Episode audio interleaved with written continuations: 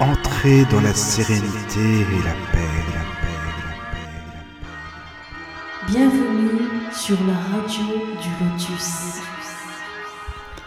Bonsoir à tous, euh, j'espère que vous allez bien. Donc ici Mickaël le Lotus avec vous, comme toujours sur la radio du Lotus bien sûr.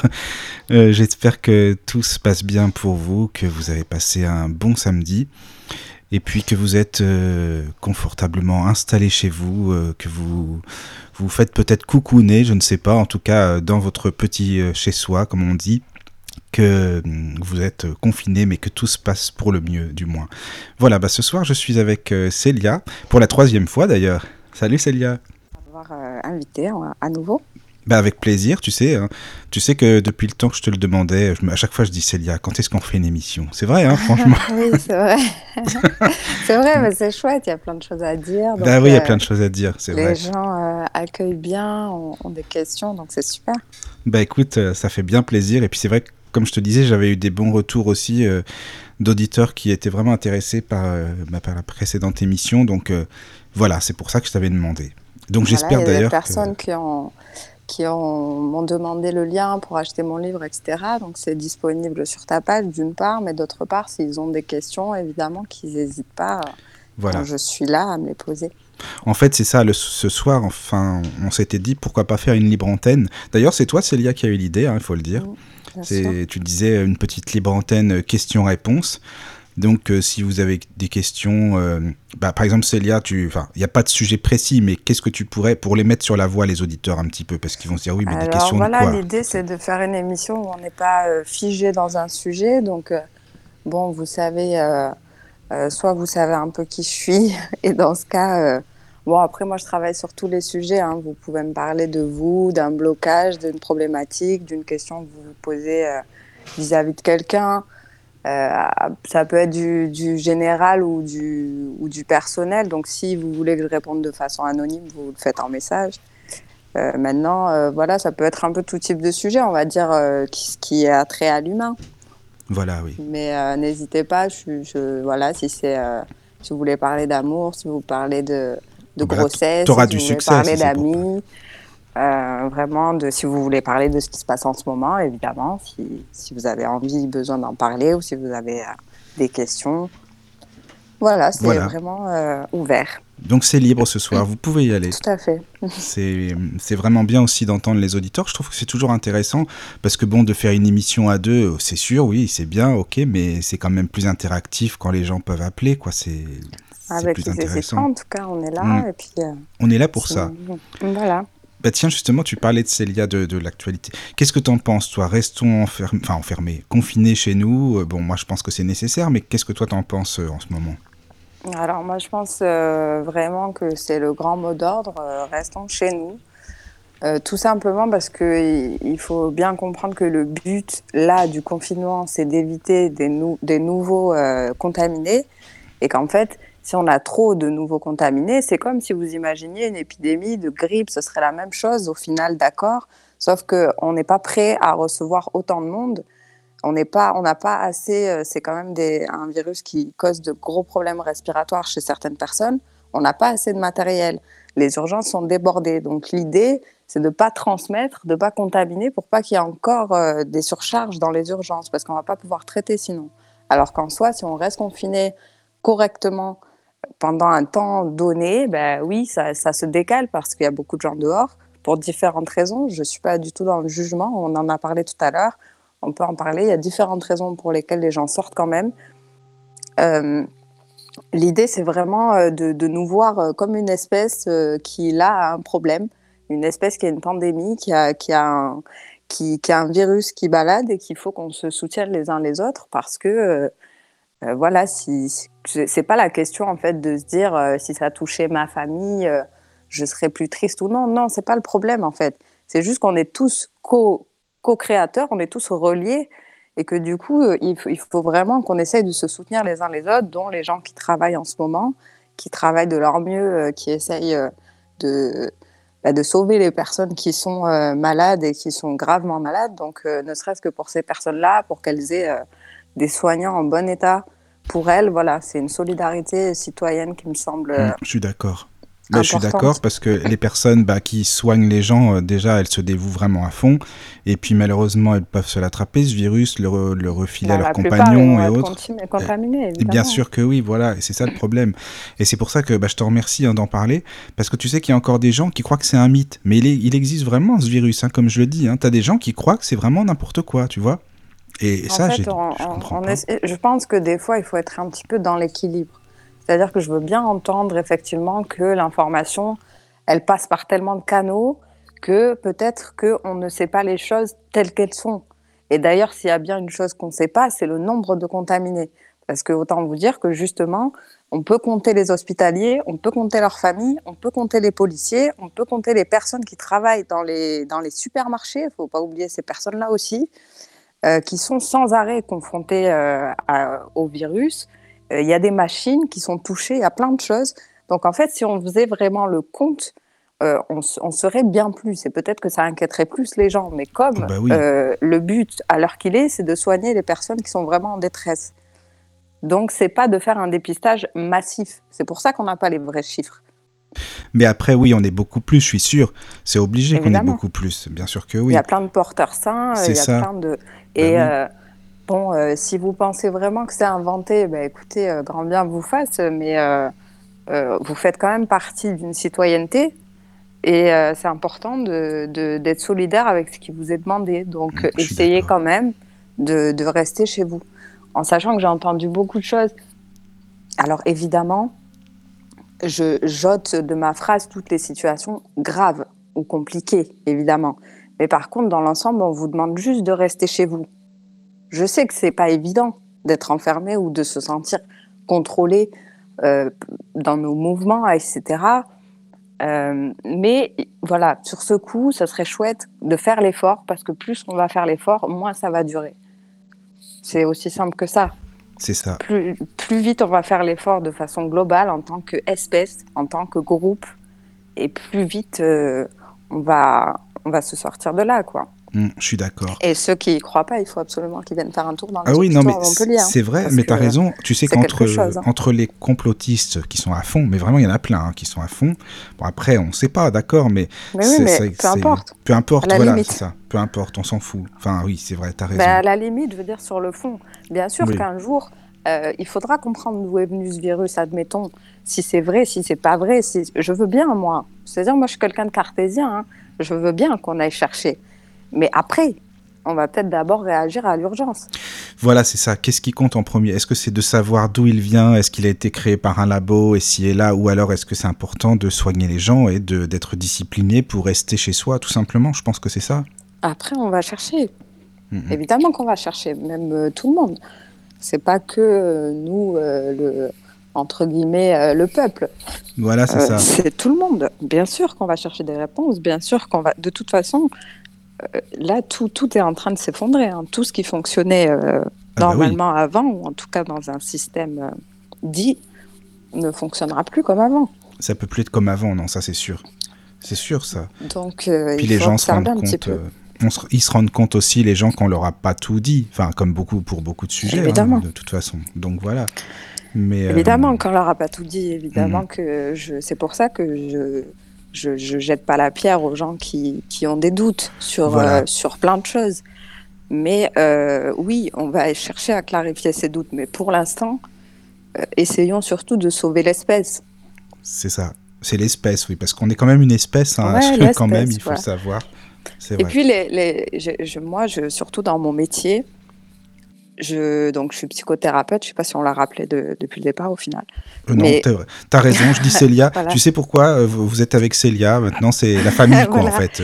entre amis. C'est la chronique. C'est la chronique. Voilà, exactement, c'est ça. donc, c'est vrai. Désolé d'ailleurs. Donc, il n'y a pas de souci. Mais euh, tout ça pour dire qu'en fait, je reçois beaucoup de gens qui me disent que c'est difficile pour eux d'accepter qu'ils ont besoin des autres pour réussir. Euh, ce que je trouve complètement fascinant parce qu'en fait, on ne se rend pas compte que dans nos moindres faits et gestes, on a besoin des autres.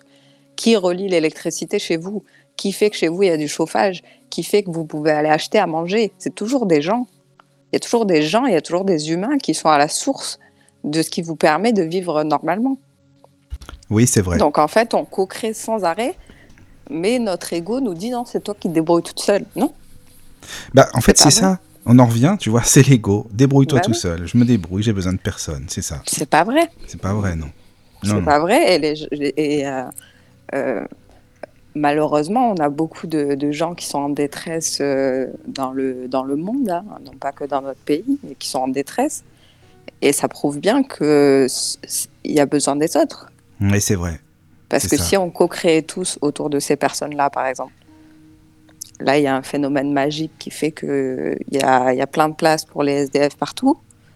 Bon, ben, euh, tiens, si, si d'un coup, tout le monde pose les yeux au même endroit, est-ce que euh, on serait pas en train d'évoluer Et justement, c'est ce que j'allais te dire. Enfin, juste avant, excuse-moi, juste pour les, les auditeurs, en fait, si vous voulez interagir, donc n'hésitez pas. Il y a le, le lien Hangout hein, qui est sur la page, donc si vous voulez vous joindre à nous, euh, vous pouvez. Vraiment, c'est le moment, c'est la soirée, donc allez-y. Sinon, il y a le mail, euh, vous pouvez m'écrire aussi à Michael avec un CK, M-I-C-K-E-L, arrobase laradiodulotus.fr. Donc il y a les deux. Il y a le Hangout, bon, c'est plus sympa, comme ça vous êtes à l'antenne avec nous. Et il y a le mail aussi. Donc voilà. Je voulais savoir, Célia, parce que ça, c'est ma curiosité là qui est un peu piquée. Euh, Oui. Toi, en tant que personne incarnée sur Terre, donc comme nous, comme nous tous, et euh, niveau euh, spirituel, qu'est-ce que tu ressens en fait? Vraiment au fond de toi, est-ce que tu penses que c'est une, une épreuve pour la planète? C'est-à-dire que il faut qu'elle se régénère, il faut qu'il y ait un tel changement que c'est le moment? Enfin voilà, qu'est-ce que tu en penses? Enfin, Tu vois ce que je veux, où je veux en venir? Euh, Alors, si du coup, on est vraiment que sur le plan spirituel, Là oui, là c'est la question, hein, juste le plan Ok. spirituel. Euh, moi, je considère que c'est pas une épreuve pour la planète, c'est une épreuve pour nous, pour l'espèce. Au contraire, parce que la planète, elle sait ce qu'elle fait. Oui, la nature, elle Euh, reprend ses droits, tu veux dire. Il ça se, ben, il se trouve que euh, on a, on a évité des tonnes d'émissions de CO2 depuis le début de cette histoire, qui nous semblaient impossibles. En fait, ce qui est rigolo, c'est vraiment là, on va être obligé de parler grossièrement, on va pas rentrer dans les détails, mais ce qui est rigolo, c'est de se dire concrètement, au niveau écologique, on a complètement dépassé euh, ce qui nous était possible de faire. On en est conscient depuis longtemps et on se dit, non, mais il est grossièrement, non, mais il est impossible d'arrêter tout le monde, d'arrêter tout ce qu'on fait. Et ben, la Terre, elle dit, OK, ben, moi, je vais trouver une solution pour que ça se fasse. Je vais tous vous arrêter. Et il Oui. se trouve que effectivement, il y a certains endroits euh, où c'est plus visible que d'autres, mais en fait, ça se passe partout, où euh, la nature reprend ses droits. Voilà, c'est ça. Euh, Donc, la pollution, oui, oui. enfin, il y a plein de choses qui évoluent, quoi. Ce serait une sorte de, de réponse de la Terre de par, enfin, par rapport à ce que nous on fait, de nos actions, quoi, c'est ça? Par exemple, un truc tout bête, mais bon, qui, quitte à faire, on va, on va rentrer un petit peu dans cette histoire. Euh, un truc tout bête, c'est le, prix de l'essence. Ça, fait quand même un an qu'on entend parler de ce fameux prix de l'essence. Là, on est en train, la bourse est en train de s'effondrer. Donc, euh, quelque part, comme on est tous co-créateurs, il y a des choses qui se créent, d'accord? Et en fait, là, ce qui, par exemple, euh, il y a eu une grosse colère des, Gilets jaunes pendant un an, là, d'accord? Et en fait, finalement, ce qui se passe avec ce virus, il y a deux symptômes qui sont très forts, c'est la fièvre et euh, le- les symptômes pulmonaires, les symptômes de respiration. Et la fièvre, c'est vraiment, ça surchauffe, quoi. Ça surchauffe. C'est en nous, ça surchauffe. Donc il y a de la colère, il y a de l'entêtement, il y a quelque chose qui est cérébral dans la fièvre. Ça, c'est une première chose. Et la fièvre, elle vient pour combattre une inflammation qui est souvent sous-jacente, qu'on ne connaît pas. Donc, c'est un symptôme de- d'émotion extérieure. Donc, ça représente la colère que les citoyens ont pu exprimer ou qu'ils ont ressenti. Et euh, le, tout ce qui touche les poumons, ça va être vraiment euh, quelque chose sur le fait de pouvoir, euh, comment dire, inspirer la vie à plein poumon. C'est-à-dire, est-ce que je peux respirer? Est-ce que je me sens libre de, prendre de l'air, ce qui est la base de la vie en fait? Est-ce que je me sens libre de respirer? Est-ce que j'ai l'impression d'être libre de vivre? Il y a une autre chose qui est là, on est encore une fois sur. euh, encore, c'est là, c'est du, c'est pas vraiment que du spirituel parce qu'il y a aussi beaucoup de symbolique euh, psycho-émotionnel, d'accord, euh, par rapport au corps. Euh, le coronavirus, euh, on, on l'appelle comme ça. Je parle du, je sais que c'est le Covid-19 euh, qui nous attaque, mais je parle de ça par rapport au nom qui est sorti médiatiquement. C'est aussi important parce qu'on l'appelle comme ça parce qu'il a des, petites, euh, comme des petites perles au-dessus de lui qui forment une espèce de petite couronne. D'accord? Et euh, Corona, euh, c'est comme le chakra coronal. D'accord? Donc c'est lié au, chakra coronal. Donc c'est complètement lié au spirituel, mais aussi à qui je suis. Le spirituel, c'est qui je suis, en fait.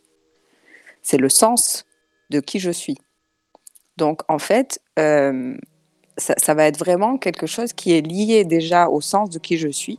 Et la couronne va représenter euh, si je me sens supérieure ou si je me sens inférieure aux autres. Si je sens que euh, je, je me sens trop supérieure à tout ce qui se passe, je me sens trop au-dessus, je me dis non, tout ça, c'est moi qui sais la vérité sur tout, je suis au-dessus. Soit je suis soumis, je, suis, je subis euh, un système que je ne supporte pas. Oui, oui, oui. C'est en gros pour euh, nous faire reprendre notre condition, quoi, nous faire comprendre un peu où on en est et, et ce qu'on devrait être aussi. Bah, qu'on n'est Ben, pas surtout grand-chose. ce, ce qu'on ressent en fait. Oui, en tout cas, les personnes qui, qui ont des symptômes, euh, euh, peu importe qu'ils soient plus ou moins importants, en fait, justement, chaque symptôme va venir vous dire quelque chose, finalement. Et, et c'est important de savoir par rapport à soi-même, par rapport où on en est dans, dans la façon dont on vit sa vie. Est-ce qu'on se sent libre? Est-ce qu'on se sent soumis? Est-ce qu'on se sent dominant? Euh, Est-ce que euh, on est en accord avec notre système de vie, notre code de vie, le Covid en fait, notre code de vie? Est-ce qu'on est en accord avec nous-mêmes? Est-ce qu'on vit la vie qu'on veut? Est-ce qu'on respire à plein poumon? Il y a plein de choses parce que ça dépend, ça va dépendre de quand ça vous arrive, ça va dépendre de où ça vous arrive, ça va dépendre de, des symptômes que vous avez. Donc ça, ça se décrypte un peu différemment pour chaque personne. Mais ce qui est un peu euh, euh, général, c'est cet aspect euh, spirituel de qui je suis dans tout ça, qui est au-dessus de moi, qui est en dessous, De nous et faire pourquoi réfléchir. je, pourquoi je ne me vis pas en tant qu'espèce, en tant qu'égal des autres. Oui. Oui, c'est On en ça. a parlé justement la dernière fois, tu vois. Oui, oui, oui, c'est vrai, ça revient, tu vois. Voilà. Et euh, oui, oui, non, je suis, je suis d'accord avec toi. Tu vas loin, toi. Tu vas vraiment loin dans ton analyse. C'est bien ça.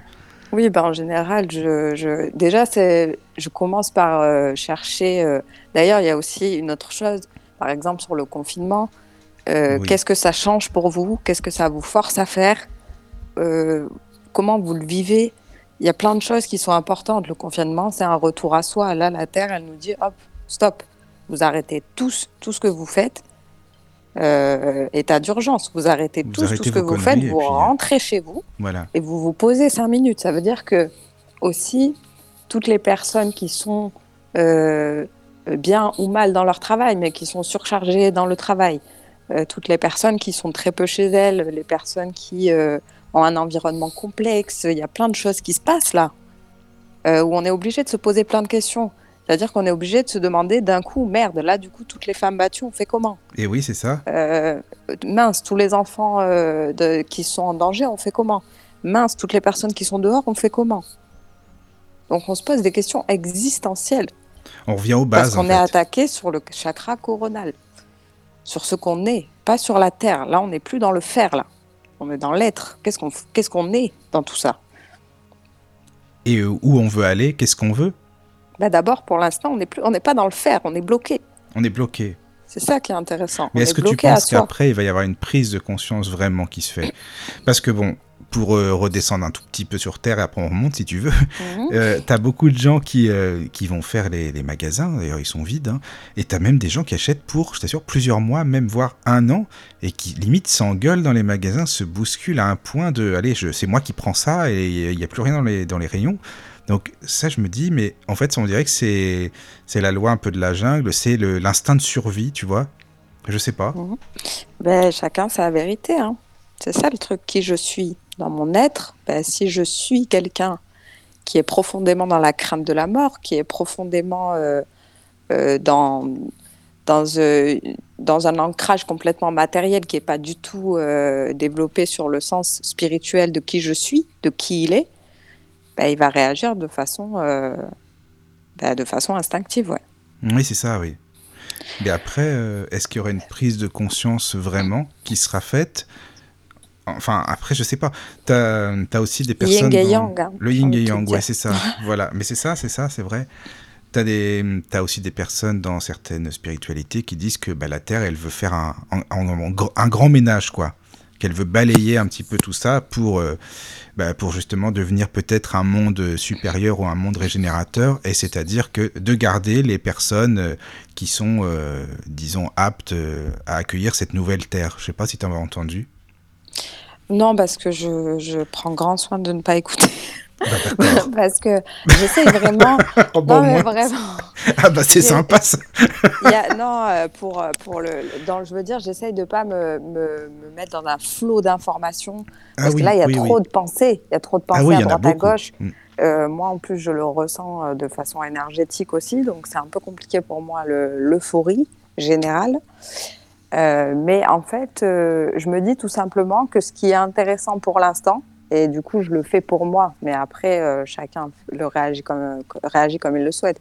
Moi, je, évidemment, je vois des informations, mais je, je laisse passer. Je reste pas, en fait, sur euh, ce que j'ai vu. Mais je me dis, OK, ça, je le prends. Pour l'instant, je suis en phase d'observation. Oui. La prise de conscience, elle vient après une phase d'observation. Il n'y a pas de conscience sans observation, sans expérience. Oui, oui, je comprends. Donc c'est pour ça que je pense que la prise de conscience, déjà, ben évidemment, il euh, y a un équilibre. Donc il euh, y a du yin et du yang qui vont qui vont ressortir de cette histoire. Mais euh, dans un premier temps, là, on est en phase d'expérience. Et du coup, évidemment, il y a ceux qui refusent de vivre l'expérience. Ben, oui, évidemment. Mais oui, c'est ça justement. C'est ça.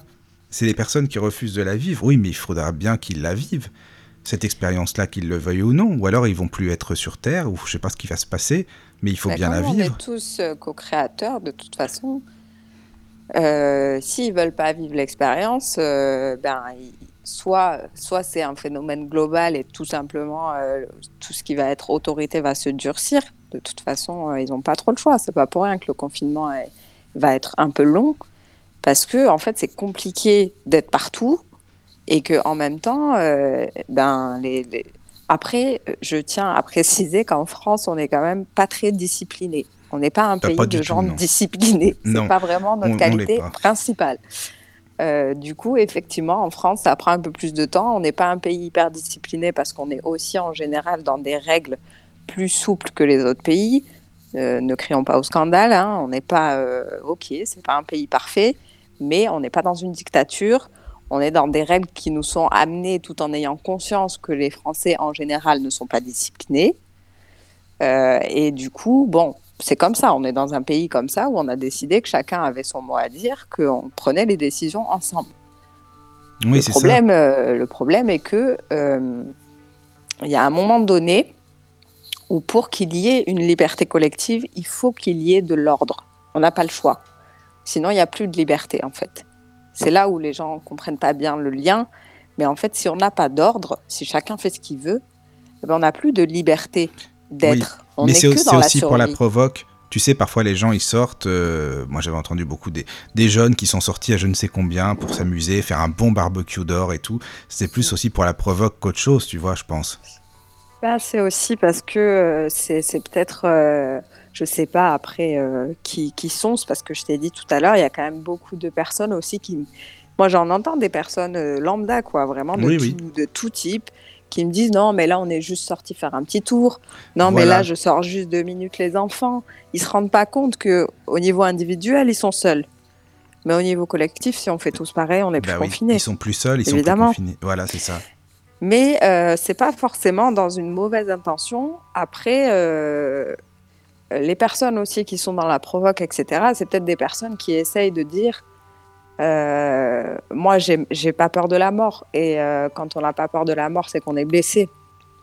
Dans tous les cas. Oui. Ah bah c'est bien, c'est intéressant euh, ça.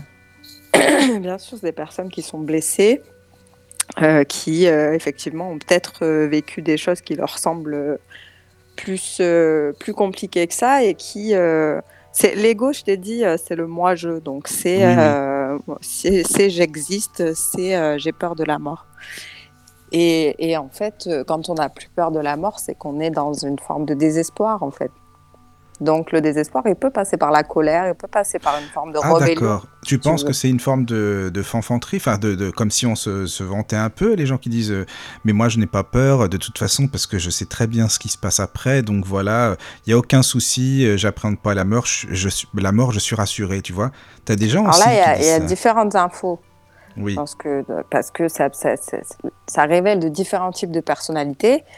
Euh, tu, tu vas avoir les personnes qui sont âgées, qui disent oh, Moi, j'ai fait la guerre, j'ai pas peur de la mort. ah oui, ah oui, bah oui, c'est ça. Bah écoute, qu'est-ce que tu veux leur dire? Mais euh, ces gens-là, ils sont pas dans une démarche altruiste, d'accord?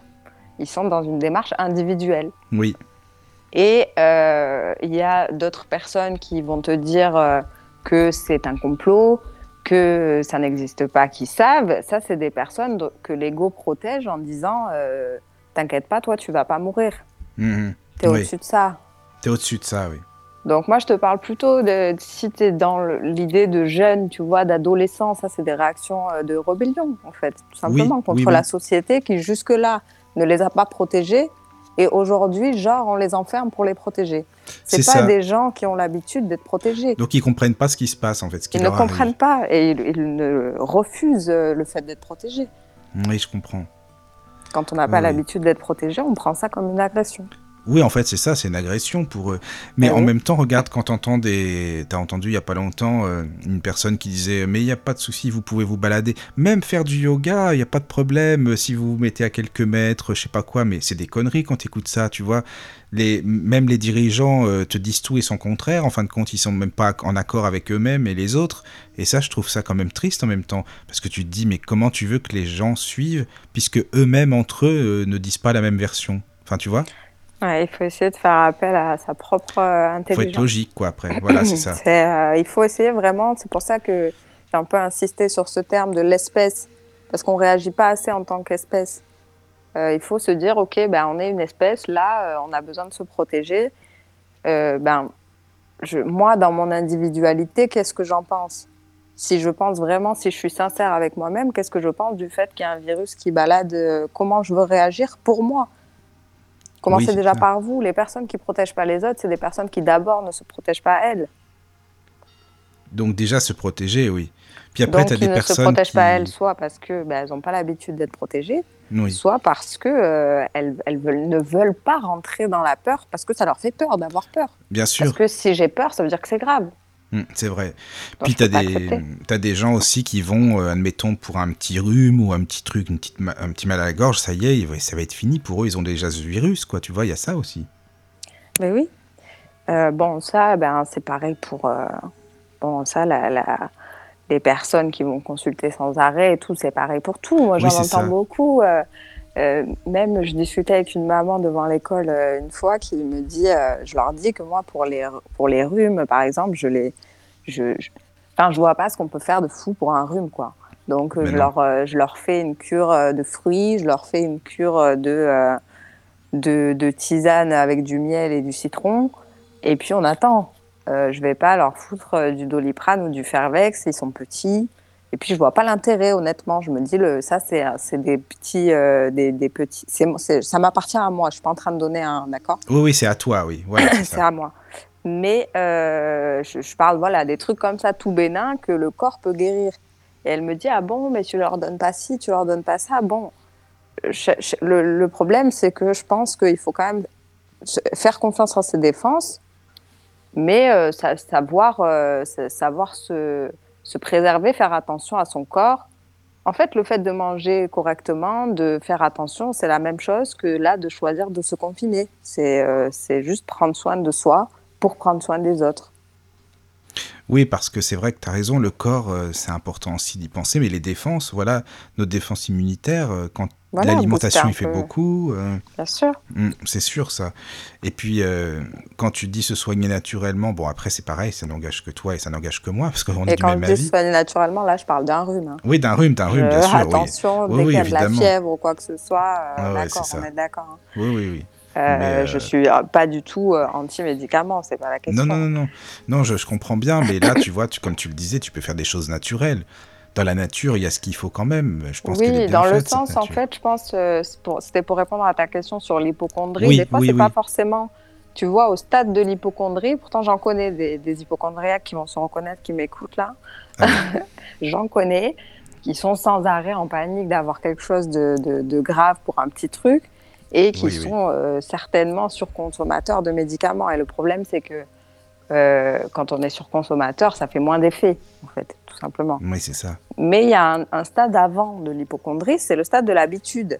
C'est le stade de l'habitude de ne pas faire confiance aux défenses immunitaires naturelles pour des choses bénignes et d'avoir le réflexe de toujours prendre des médicaments. Et le problème, c'est qu'après, on, on rentre dans une forme On s'est d'accoutumance, habitué, voilà, c'est ça. Mm. C'est vrai, puis le corps, il s'habitue évidemment, donc c'est plus efficace après. Mais l'avantage, c'est que ces personnes-là, elles sont chez elles. Elles oui, c'est ça, elles sont chez elles, c'est ça. Voilà, c'est bien, c'est bien ça, c'est déjà pas Voilà. Mais oui. Et puis, euh, tu sais, enfin, faut- pour faire un peu d'humour, mais c'est quand même vrai pourtant, euh, tu sais, t'en as qui vont apprendre ce que c'est que du savon, quoi. Sans déconner, hein. Il y a plein de gens Bah, crasseux qui oui, se lavent jamais c'est- les mains. C'est Et bien, bah, c'est devenu une mode. de Moi, je dis que c'est bien, tu vois. Et ça, Donc, c'est. tu- Comme quoi, quoi. Moi, je dis que c'est sympa, c'est un avantage, tu vois. Après, je, je, je, je vais pas balancer, je donne pas de nom, mais j'aimerais bien savoir ce que tu en penses. J'ai un ami, Célia, pour te dire, il s'en fout de se laver les mains. Limite, il touche les barres de métro, il vient. Il- pour lui, euh, tu lui demandes de te laver les mains, il le fait évidemment, il dit ah oui, c'est vrai, machin. Mais là, c'était, il m'a appelé, on a pris des nouvelles, c'était sympa. Et c'était le problème de dire, tu sais surtout, il faut bien se laver les mains. Dans ma tête, je me suis dit, mais il s'emmerde pas celui-là, c'est pas possible, quoi. C'est vraiment le monde à l'envers, quoi, tu sais. Je dis, bah oui, mais moi je le sais, c'est c'est tout le temps, quoi. C'est pas que dans cette période, tu vois. Et je me dis, mais qu'est-ce que ça veut dire, en fait? Parce que ça, c'est intriguant, quand même, que lui, il dit Ah. ça, alors. Bah, Déjà, ça veut dire que pour le coup, lui, il a méga confiance en son système immunitaire. Ah oui, ça, c'est pas con. Déjà, là, il y a une grande confiance. Vraiment, euh, on est Ça, c'est marrant, oui. où, euh, Quelqu'un qui ne, qui ne pense jamais à, aux microbes, à la saleté, c'est vraiment quelqu'un qui a confiance. quoi. Ah bah ça, c'est dire, sûr. euh, donc, quelque part, c'est bénéfique parce qu'il n'est pas dans la peur. Donc, euh, il ne va pas forcément avoir euh, la peur qui va créer ou qui va surtout amplifier le symptôme. En général, c'est pas Oui. forcément le, le créer, mais c'est l'amplifier. C'est-à-dire que, que quand on a peur, dès qu'on a une douleur, on va dire, oulala, là là, on va focaliser sur la douleur, on va l'amplifier avec le stress et la tension qu'on va y mettre, en fait. D'accord. Donc, euh, voilà. Lui, ben, c'est pas le cas. Non, c'est pas le Euh, cas. Lui, apparemment, c'est pas le cas. Mais le fait que ce soit lui qui te dise de le faire, alors que toi, Parce tu qu'il le se le rappelle à lui-même. Oh, en fait, c'est ça, t'as raison, il se le rappelle. Oui, il c'est vrai, parle ça. à lui. Oh, Pourquoi tu te sens ça. concerné Parce que les gens Bah, te parlent? Mais c'est ça, en fait. Les gens se parlent à eux, Ils se parlent à eux-mêmes, alors c'est ça, c'est ça. bien sûr. C'est toujours les mal placés qui te Ben font oui. des conseils sur ta vie. Au-delà Mais là, j'étais vraiment étonné. J'étais sûr, Célia, je me suis dit, mais il, il se fait pas chier, quoi. Excuse-moi, mais lui, euh, ça- c'est le monde à l'envers, quoi. Mais ça m'a Non, fait c'est que rire. pour lui, c'est nouveau. Oui, c'est nouveau, ouais, c'est ça, je pense. Ben oui, donc il dit, attends, tu te rappelles, il faut se laver les mains. Bah ouais, Ouais, c'est il a ça. raison. Mais oui, raison évidemment. de le rappeler, c'est un préventif. Donc j'espère qu'il va garder ce, ce, ce toc là je- tout le temps, quoi. Mais en tout cas, euh, ouais, il va peut-être développer. euh, tu- Ça sert à ça aussi, les un mois de confinement. Ouais, ouais, c'est vrai, Créer de nouvelles habitudes. T'as raison. chez les gens. Euh, c'est pas, grave, jusque-là, ça, ça a dû lui servir et maintenant il faut qu'il apprenne autrement. Ah, bah, j'espère bien. Je lui souhaite. Enfin Bah bon, oui. il nous écoute Pour pas même. l'espèce aussi. Je oui, pour l'espèce aussi. Mains pour l'espèce. Oh, tu m'étonnes. Et puis, euh, mais par contre, tu sais, je pense qu'il y a des gens qui vont avoir des tocs. Tu sais, j'ai entendu par exemple euh, des personnes qui ont tellement peur de ce fameux microbe, même si elles sont chez elles, Mhm. confinées toutes seules, elles vont euh, désinfecter les clenches, les trucs comme ça, par exemple, tu vois.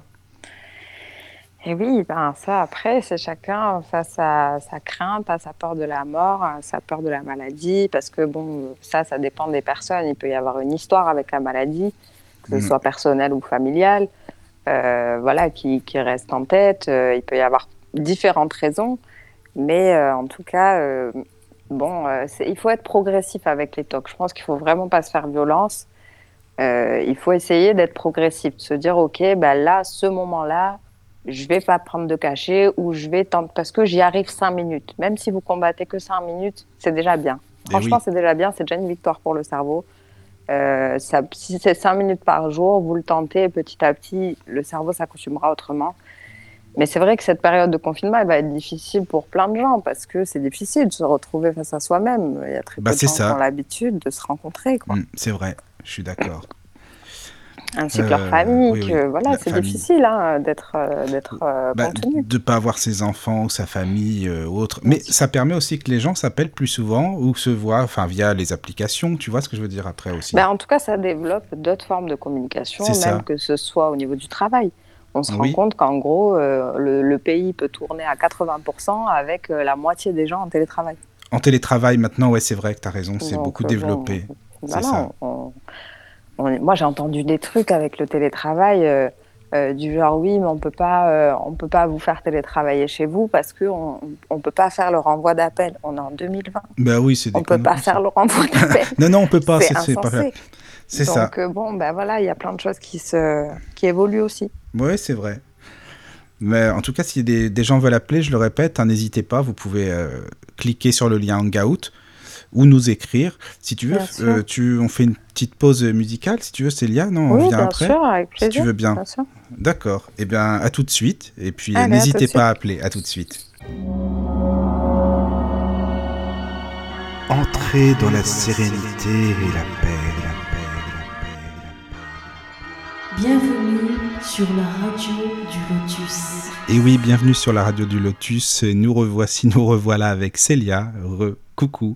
Donc, euh, quand je dis Célia, évidemment, toujours Célia, notre psychothérapeute. La Mhm. psychothérapeute de la radio du Lotus, c'est bien ça oui on peut voir les choses comme ça du coup Bah, En fait, moi, je le vois comme ça. D'ailleurs, tu as vu sur la page, j'ai mis notre psychothérapeute. hein. ah j'avais pas vu Ah, t'avais pas vois, vu j'ai Ah pas oui, je- lu le nôtre Je, me suis dit que tu allais le voir et que tu allais dire quelque chose, alors c'est pour ça. Ah, j'ai bon. pas lu le nôtre tu vois mes yeux ont pas imprimé Non, mais ça y est, je, je t'ai approprié. Ça a vu comment, comment je suis Franchement. Enfin bon. Écoute, on négocie alors en privé. Oui, je crois que c'est ça. T'as raison. Oui, en fait, c'est ça. Enfin, en tout cas, Oh, merci. c'est hein. chouette. Comme je te disais, pour ta manière de voir les choses, euh, aussi, euh, enfin, ta manière spirituelle aussi, je trouve que c'est super intéressant. Donc, euh, bah, merci encore une fois pour, pour ça, vraiment. Bah, avec plaisir, moi je, je suis ravie de pouvoir partager euh, sur plusieurs aspects. Oui, Voilà, oui, oui, oui. l'aspect rationnel euh, est aussi important que l'aspect spirituel pour moi, Mm, mais je voilà, je rappelle que c'est un point de vue, vous prenez ce qui vous parle et puis le reste, vous laissez. Bah, tu sais, en fait, en même temps, sur le, la radio du Lotus, vu que c'est une radio assez euh, axée sur la spiritualité, je pense que les gens le comprennent, il n'y a pas de souci, enfin, ils le prennent Bah, comme ça aussi. non, quoi. mais je, je, je trouve que les gens sont très ouverts hein, sur Oui. cette euh, station. Ben, j'espère. voilà. Alors, en fait, je voulais euh, savoir si tu pouvais nous parler donc euh, des blessures, en fait, des blessures de l'enfance, mais ben, je rappelle quand même euh, que tu as écrit un bouquin. En général, je t'avoue, je, je vais te le dire franchement, je fais jamais de pub. Enfin, c'est rare que je fais de la pub pour, euh, pour une personne. Je sais, c'est pas Oui. bien, tu vas me dire. Peut-être, mais bah, en tout cas, de- en général, c'est ça. Quand, euh, parce que ça m'est déjà arrivé qu'il y a des personnes qui viennent, mais pour faire leur pub. Donc bon, Oui. ça, ça c'est pas resté longtemps, quoi, parce que c'est vraiment euh, pas mon truc, euh, vu que je trouve qu'on peut partager euh, de manière bénévole. Enfin, tu comprends ce que je veux dire Et c'est vrai que ton Oui, bouquin, franchement, je le trouve très très bien. Il est, il est simple, il est, il est très bien écrit, il est génial. Donc c'est vrai que celui-ci, tu vois, es là pour le coup, j'en fais de la pub, vraiment quoi. Ah, C'est gentil, Donc, euh, gentil. Ton, ton livre qui s'appelle Nouveau départ, je le dis parce qu'en fait, il est accessible à tous. C'est Oui. pas un bouquin euh, qui est extrêmement compliqué avec des mots euh, complètement alambiqués, enfin des termes euh, qu'on ne comprend pas forcément. C'est très simple et c'est ça qui est bien justement. Non, il n'y a vraiment pas besoin de, de voilà, de- d'avoir aucune base euh, ça. spéciale pour lire ce livre. quoi. Voilà, c'est ça. Venez comme vous êtes. Et je pense que ça peut être une base même, euh, je sais pas ce que tu en penses, pour euh, commencer par ton livre et si on a envie après d'aller voir un petit peu les autres auteurs ailleurs, ce qui se passe quoi. Ben, c'est vraiment l'idée, surtout en tout cas de ce livre-là, parce que évidemment j'en écris d'autres et chacun aura son, son projet propre. Oui, Mais ce livre-là, c'était vraiment l'idée. Tu vois, sur chaque partie du livre, j'ai donné soit des conférences, euh, des, des sites internet, des livres. Euh, à chaque fois, je propose un petit peu soit des exercices, des choses concrètes, mais effectivement d'autres personnes oui. pour, euh, pour vous proposer. En fait, moi, mo- là, pour mon idée, c'était de vous proposer différents thèmes sur lesquels vous pouvez travailler, qui sont simples d'accès, parce que je les ai simplifiés pour qu'ils vous soient simples d'accès. Et après, si vous avez envie d'approfondir chacun de ces thèmes, je vous donne des personnes qui sont spécialistes dans chacun de ces thèmes. C'est ça qui est intéressant, oui, parce que tu parles de Lise Bourbeau, que moi j'ai lu aussi, que je trouve qui est, très bien d'ailleurs, hein, vraiment, Oui, pour approfondir. Elle est super. Tu parlais de Krishnamurti, bon, qui n'a rien à voir, mais qui est très bien aussi. Non, voilà, c'est une autre réflexion. C'est une autre euh, réflexion, ouais, c'est ça. C'est complètement différent, mais c'est Oui. intéressant aussi. Et c'est vrai que ces, ces fameuses blessures de l'enfance, enfin, on est tous concernés, quoi. On a Bien tous euh, eu forcément euh, une ou deux blessures, j'en sais rien. Enfin, ça dépend de chacun. Et donc, je voulais savoir si tu pouvais nous en parler. Bah, déjà, les, les cinq blessures euh, que tu as données, donc euh, tu disais qu'il y avait donc la, blessure d'humiliation, c'est ça, la Oui. humiliation, l'abandon, le rejet, la blessure de trahison, aussi la trahison et l'injustice. Alors donc, euh, si tu veux euh, qu'on parle, admettons par exemple la, la première, donc l'humiliation. On peut dire que, par exemple, Alors- la base, hein, c'est un enfant de 0 à 6 ans, c'est ça que tu expliquais en fait. Alors, en fait, euh, on va faire déjà de façon générale. oui, Ces voilà, blessures-là. Voilà, parce qu'en fait, il y a des gens qui vont tout de suite se dire euh, Moi, je ne me sens pas concerné par ces blessures-là, etc. Évidemment, elles ne s'expriment pas comme ça. C'est-à-dire que vous n'allez pas vous dire Moi, je suis dans l'injustice, moi, je suis dans l'humiliation. Non, c'est hyper sous-jacent.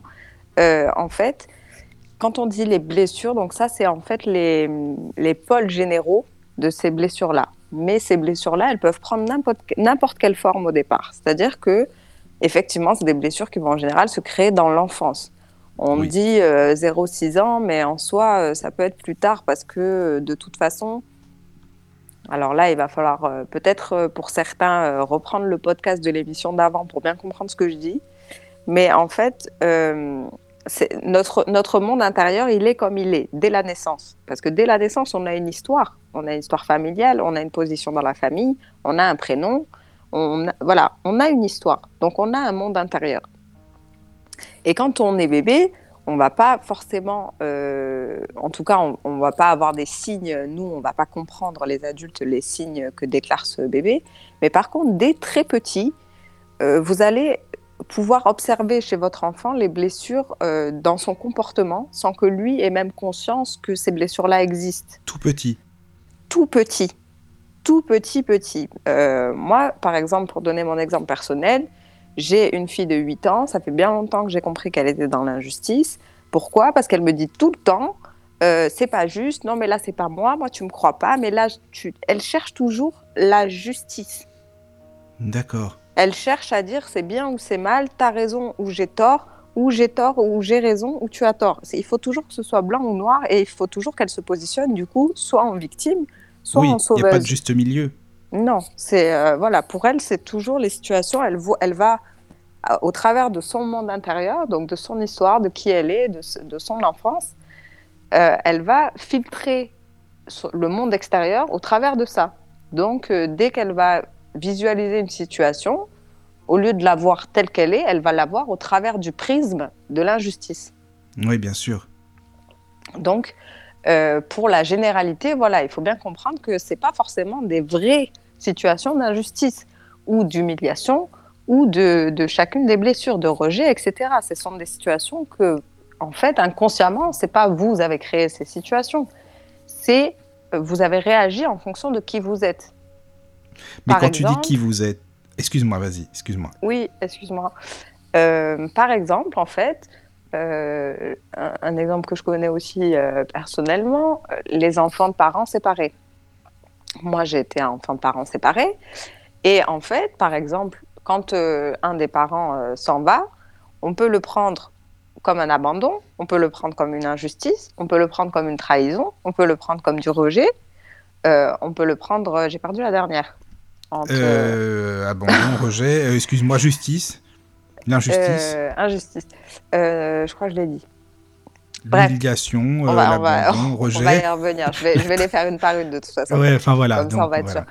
Mais euh, voilà, ce que je veux dire, c'est qu'en fait, en fonction de la personnalité de l'enfant, il va le recevoir euh, comme lui, il le reçoit. Alors qu'en fait, c'est un geste extérieur. C'est un geste qui ne le concerne même pas au départ.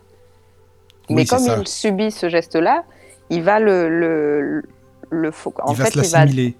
Voilà, il va se l'assimiler déjà parce que c'est son histoire Oui. au travers de- de- de- d'un événement extérieur. Mais du coup, il va le voir à sa façon, avec son monde intérieur, avec ses blessures. donc, euh, donc, on a différentes, euh, différentes blessures. Euh, en soi, on les a toutes. D'accord? On les a toutes. On les a fait, toutes. Tu On les a toutes. D'accord. Sauf qu'elles vont être beaucoup plus ou beaucoup moins exprimées, ou beaucoup plus ou beaucoup moins importantes. Donc, par Ah oui. exemple, on les a tous parce qu'on a tous un ego. Donc, si tu veux, il y a toujours un moment que tu sois dedans ou pas, où tu vas te sentir rejeté, humilié, où tu vas sentir un truc injuste. D'accord, donc ça, en fait, les- c'est-à-dire que c'est compris dans l'ego, ces blessures, en gros. C'est compris dans l'ego, voilà, c'est dans le package. C'est un package. Ah ouais, t'as eu la même idée. Exactement, voilà. C'est ça. Package ego, Et ben on a voilà. les blessures avec, voilà. parce que sinon on n'existe pas, on n'a pas de prisme, on est obligé de Oui. voir les choses dans la neutralité. Et ce qui fait qu'on a une personnalité, c'est ce fait-là, c'est qu'on n'est pas neutre. Et La oui. personnalité, elle vient de là. Si on était tous neutres, ben, on n'aurait pas besoin les uns des autres et on n'aurait pas survécu. Bah, non, déjà, c'est sûr, on topo n'aura pas de personnalité. Donc, euh, ce qui va se passer, c'est que voilà, on va, on va naître avec une histoire, on va développer euh, donc avec euh, les personnes avec qui on vit. Donc, par exemple, un enfant, j'en sais rien, dont le- le- la maman serait tombée malade, serait, ah, aurait dû partir de la maison, ou le papa aurait dû partir de la maison. Donc, que ce soit pour une séparation, pour un départ en prison, pour une maladie, peu importe en fait, l'enfant, il va le voir à travers son prisme à lui. Et en fait, quand je dis l'enfant, c'est parce que ce sont ces blessures-là qui vont rester ancrées. Euh, selon le traumatisme, justement, c'est là où on va faire ressurgir plus ou moins une blessure ou une autre, en fait. Et, euh, du coup, à l'âge adulte, on va retrouver les mêmes schémas de ces mêmes blessures. D'accord. Voilà, Eh parce oui, qu'on elles va sont être dans là, le forcément. ressassement. Bien sûr. Mais est-ce que tu penses, euh, selon toi, que les blessures, on peut les, enfin, les réparer entre parenthèses, ou est-ce que il y a toujours une, il y aura toujours une fêlure de toute façon, tu vois? Euh. Alors, euh, je pense, euh, en fait, c'est comme l'ego. Tu vois, la dernière fois, tu me demandais est-ce que, euh, en gros, il faut en avoir un ou il faut pas en avoir un? Est-ce qu'il faut le tuer ou pas? Le- le- je, je pense qu'il faut trouver un équilibre avec l'ego. Et là, c'est la même chose. Je pense que dans la blessure, il faut trouver un équilibre. C'est-à-dire qu'en fait, une blessure, une blessure pardon, on va pouvoir la guérir, mais pas, pas la supprimer. Voilà, je parlais, oui, de la supprimer, c'est ça. Excuse-moi. C'est pas possible puisque c'est compris Non. dedans. D'accord. Mais par contre, ce qu'on va être capable de faire, c'est d'avoir assez de recul. Alors, euh, soit, euh, bon, c'est très rare les gens qui arrivent comme ça euh, du jour au lendemain. C'est pas comme ça. En général, on va travailler dessus, on va réfléchir, on va se poser dessus, on va lire, on va se former, on va aller voir un professionnel. Ça dépend. Chacun va, va faire son parcours pour découvrir ça. Mais ça prend un petit peu de temps. Mais par contre, c'est intéressant de voir du coup, au travers de ces blessures, que finalement, dans votre vie, vous pouvez jamais prendre de vraies décisions. Parce que finalement, vous prenez des décisions au travers de vos blessures. Et oui, Et oui, forcément, oui, bah oui, c'est le forcément. problème. C'est ça. Donc, ce qu'on va pouvoir faire, c'est, en travaillant dessus, d'arriver à un moment donné où on va être suffisamment dans la connaissance de soi-même pour, quand on va arriver sur une situation où on va ressentir la blessure, donc on va arriver sur une situation où on va ressentir de l'humiliation, où on va ressentir du rejet, ou peu importe, une situation lambda de la vie de tous les jours. Ça peut être une situation grave comme moins grave, mais en fait, quand on va sentir cette blessure-là qui ressurgit, ben, c'est là où il va falloir être fort, c'est là où il va falloir avoir, être courageux et choisir de prendre une décision au-delà de cette blessure. C'est-à-dire de dire, OK, ça, la blessure, elle m'appartient à moi. Qu'est-ce qui, qu'est-ce qui est réel dans cette situation? Quels sont les faits concrets? Qu'est-ce qui appartient à l'autre? Qu'est-ce qui m'appartient à moi? Et du coup, comment je peux prendre une décision en essayant d'être heureux et non pas d'être, euh, d'avoir raison dans ma blessure? Voilà. Donc c'est un travail, d'accord? C'est un travail qui va prendre du temps.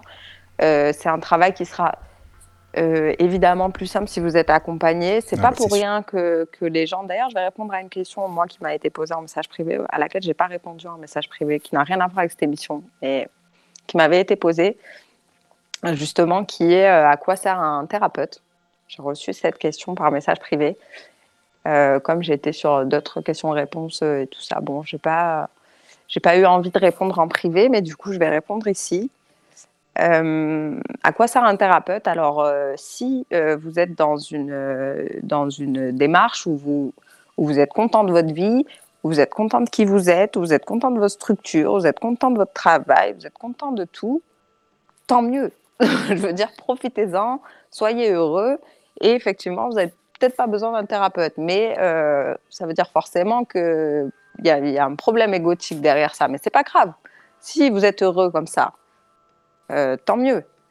Euh, un thérapeute, pour moi, c'est en tout cas dans ma façon de- de- d'être thérapeute, Mon but à moi, c'est de venir vous aider à débloquer des schémas, à trouver justement ces formes-là de schémas, ça peut être d'autres, mais à trouver ces, ces, schémas qui vous limitent, ces schémas qui font que vous ne pouvez pas prendre de vraies décisions parce que vous êtes bloqué dans votre schéma.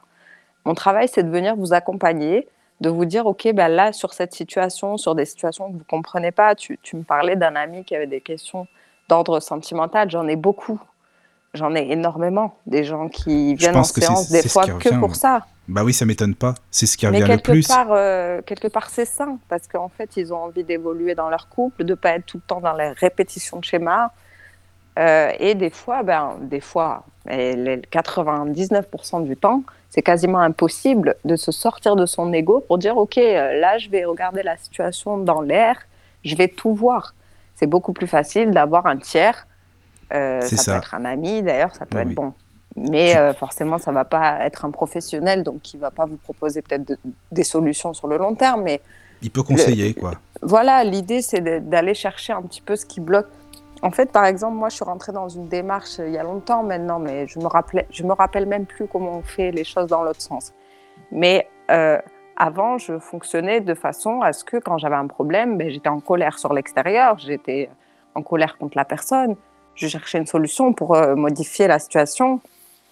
Alors qu'aujourd'hui, euh, quand j'ai un problème avec quelqu'un ou quand quelqu'un me dit quelque chose euh, qui me plaît pas, je vais chercher qu'est-ce qui va pas chez moi, qu'est-ce que j'ai pas compris, qu'est-ce qui vient résonner chez moi, euh, pourquoi je le prends mal, qu'est-ce qui fait que je me sens bloquée euh, alors que l'autre ne me bloque jamais. Pourquoi? Pourquoi je ressens un blocage? Pourquoi je ressens que l'autre n'est pas mon égal? Parce que si, si je suis blessée, c'est qu'il y a un moment donné où je suis plus dans l'égalité. Je suis soit au-dessus, soit en dessous. Sinon, je suis pas blessée. Oui, ça touche si je suis dans l'égalité. Voilà. Hmm. Donc, il faut toujours se dire que quoi qu'il en soit, quoi qu'il arrive, ça vient toucher quelque chose en vous. Si vous vous dites ça et qu'il y a une réponse qui vient qui est évidente, tant mieux.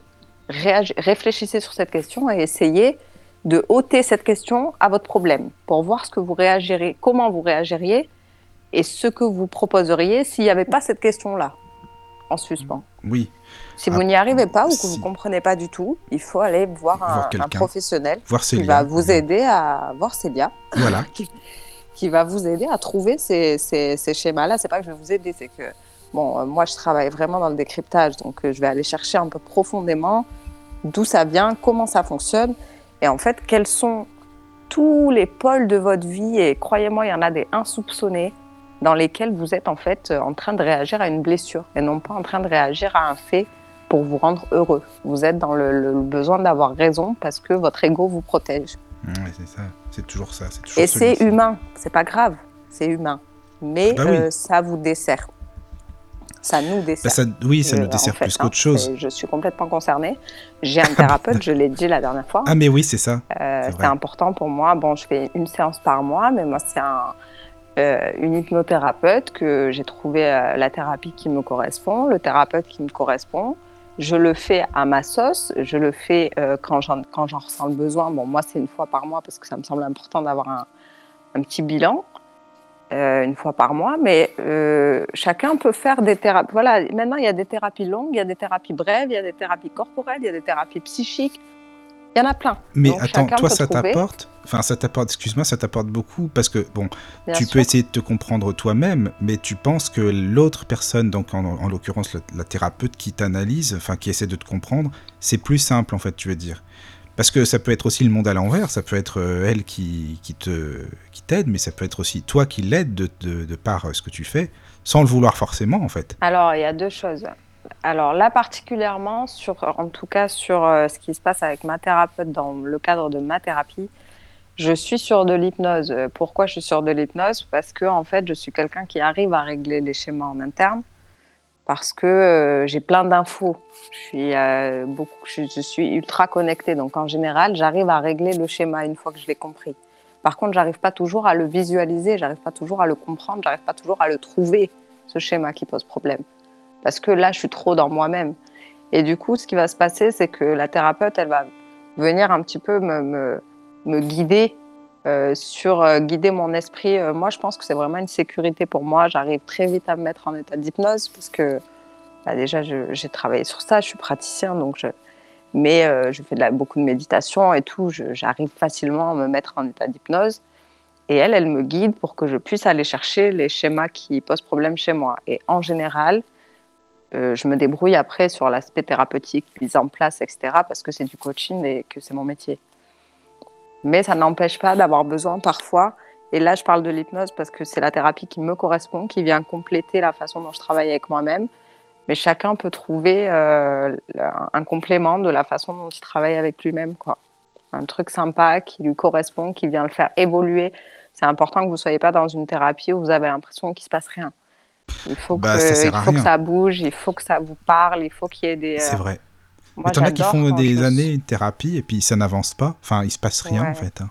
C'est dommage. Hmm, c'est dommage. parce que euh, il se passe pas rien. Parce que évidemment, enfin, eux, ils ont l'impression. thérapie, il y a quelque chose qui s'est passé.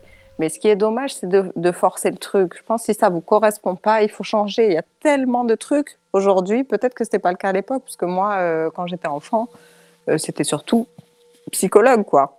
On n'était pas, euh, il y a 30 ans, dans, dans, dans ce genre de, de, démarche. Mais je parle pas que de thérapie. Il y a des thérapies vraiment alternatives, holistiques, spirituelles. Il y a des thérapies qui sont plus rationnelles. Il y a de tout. Vraiment, euh, il y a plein de choses qui sont accessibles. Euh, je vous invite à vous renseigner, à aller découvrir ces thérapies. Et si ça ne vous correspond pas, ça ne vous correspond pas. Bah après, il y a à boire et à manger, hein, franchement. Mais oui, évidemment. C'est pour ça qu'il faut trouver euh, sa thérapie et bah son thérapeute. Parce que comme je te disais, des coachs, je ne sais plus, dans une émission, il me semble que je t'avais dit, il y en a beaucoup qui se prétendent coach. Donc ça, après, des coachs de vie, tu en trouves à tous les coins de rue, quoi. Évidemment, mais je pense qu'on sait, on sait on, les humains, on s'est très bien focalisé euh, là où ça, où ça, on a bien envie, parce que euh, ben il y a aussi euh, énormément de garagistes qui font mal leur boulot ou qui se foutent de la gueule du monde. Bah oui. Et Dieu merci, il n'y a pas que ça. Donc c'est pour ça que si, tout comme si vous alliez chez un garagiste où vous vous rendez compte que vous payez trop cher, que votre voiture elle est jamais réparée, ben, vous n'allez pas retourner chez lui. Change quoi, voilà. Changez si ça ne vous correspond pas, si vous trouvez que vous évoluez pas, si vous n'êtes pas, euh, même j'ai envie de dire des fois un peu excité d'aller en thérapie. Parce que moi, je, suis contente de travailler avec, euh, avec mes consultants parce qu'ils sont contents de venir en thérapie. Ils se disent, bah, je, vais, je vais trouver des nouveaux trucs, je vais évoluer, je vais mettre des nouvelles, des nouvelles choses en place dans ma vie. Et euh, moi, j'ai besoin, après c'est complètement personnel, mais en tant que, que, que thérapeute, j'ai besoin qu'il y ait du mouvement. J'ai besoin que la séance, elle vienne donner euh, une dynamique. Voilà. Un nouveau, un nouveau souffle, un nouveau, une nouvelle piste. Des fois, c'est infime, mais c'est important de débloquer quelque chose. Donc, si, euh, et ça peut tout à fait être le cas avec moi, hein, je ne suis pas le thérapeute de tout le monde. Euh, si je ne vous correspond pas, et d'ailleurs, je, je l'ai fait plusieurs fois de, refuser de, de retravailler avec des personnes parce que si on se correspond pas, on va pas avancer ensemble. Attends, mais c'est toi qui l'as ressenti, euh, par exemple, ça? Que la personne ne pouvait pas forcément être. Euh, oui. Ah d'accord. Comment tu ressens ça Qu'une personne euh, n'est pas faite pour ton style de thérapie? Alors, alors moi, ça va être. je, suis tombée sur des personnes qui euh, qui ne, alors soit il y a des personnes qui ne, qui ne souhaitent pas euh, vraiment avancer, des personnes qui viennent juste parce que euh, ils trouvent ça chouette d'être décryptés et ils ont envie que je leur dise ce qu'ils ont envie d'entendre. Ah, il y en a aussi des comme ça. Ouais. et moi, je suis attention, je suis pas une voyante. Madame Irma, c'est pas toi, non Ouais, mais c'est hyper important dans ma démarche parce que il y a beaucoup de personnes qui pensent qu'ils viennent et qui me disent voilà euh, ça, moi j'ai une question sur ça, sur telle personne, Simi, euh, moi je réponds pas euh, sur des questions privées sur d'autres personnes. Je suis pas là pour faire de la voyance. Je suis une psychothérapeute, donc effectivement j'ai plein d'infos. vous pouvez, si vous, si vous vous le ressentez comme un truc médiumnique, vous avez le droit. Mais moi, je travaille pas sur ça. Je travaille sur le fond. Je travaille sur qui vous êtes. Je travaille sur le fait que j'ai besoin, que j'ai envie, et j'ai besoin de vous aider à évoluer. Donc, si vous venez dans une démarche où vous avez juste envie que je vous dise, ben, c'est comme si, c'est comme ça et tu peux rien faire, c'est pas ma démarche, quoi. Ma démarche, elle est de vous donner les clés. Donc, moi, j'ai eu un- ce genre de soucis de personnes qui sont venues, mais qui sont pas dans l'intention d'évoluer, qui sont dans l'intention de, de prendre des choses, tu vois, qui sont pas dans l'intention de travailler sur eux, qui sont dans l'intention de, de- d'avoir des réponses extérieures. Mais j'en ai eu très peu. hein. Mais c'est comme franchement, s'il euh, parlait à une amie, en gros, c'est ça, non? Une personne comme ça, ils ont envie de déballer leur sac, et puis, euh, enfin, en gros, c'est. Ils te parlent, ils te parlent, et puis bon, euh, ils vont, ils vont pas avancer pour autant, quoi. C'est ça, un peu, non? Euh, voilà, mais ça, c'est arrivé très rarement. D'accord. Franchement, euh, sur euh, 4 ans de thérapie, j'en ai eu euh, peut-être euh, 3 ou Oh, 4. ça va. Et c'est moi qui ai refusé de les recevoir à nouveau. Quoi. D'accord. Bah, ils ont dû Parce être contents, que- c'est bien. Oui, oui, ils ont été ravis, autant te le dire. Mais c'est pas grave. Je Non, c'est préfère pas grave, non, bah, c'est sûr. Euh, Il y en a eu que 3 ou 4. Hein. Franchement, euh, sur. 4 ans d'accompagnement, j'ai vu, euh, je, je dois avoir euh, passé euh, largement la barre euh, des 1000 personnes. J'ai vu énormément de gens. Euh, j'ai dû en avoir que 3 ou 4 qui ont été vraiment. euh, voilà, donc le, le fait qu'effectivement, en plus, je refuse de continuer la thérapie, ça ne plaît pas. Mm. Mais euh, je pense vraiment qu'il vaut mieux être. euh, on est des êtres humains, quoi. Donc, euh, forcément, ben, il y en a avec qui ça passe et il y en a avec qui ça passe moins. Voilà, c'est ça. C'est normal. Et, hein. euh, et, et après, sinon, euh, je ne vais pas prendre des personnes dont je considère que ma thérapie n'est pas adaptée, parce que comme je te dis, il y a tout type de thérapie. Il y a des Oui. personnes qui vont avoir peut-être besoin de d'autres choses, en fait. Mais de- comment de- tu peux le savoir type. au début? Est-ce que tu as des questions clés, par exemple, où tu peux te dire, ah non, cette personne-là, ça va pas aller avec finalement, ou quoi? Alors, pour te dire franchement, euh, en tout cas, les trois fois que ça m'est arrivé, je l'ai senti dès le départ. J'ai senti qu'il y avait un problème, euh, j'ai senti que que c'était pas la bonne démarche. Je sais pas comment t'expliquer ça. Après, c'est vraiment énergétique, mais j'ai senti qu'il n'y avait pas une bonne énergie. Sauf que moi, je suis pas quelqu'un qui ferme la porte aux gens. Euh, Oui, tu vois, les personnes me, me, me demandent, je les ai reçues, ces, ces, ces trois personnes-là.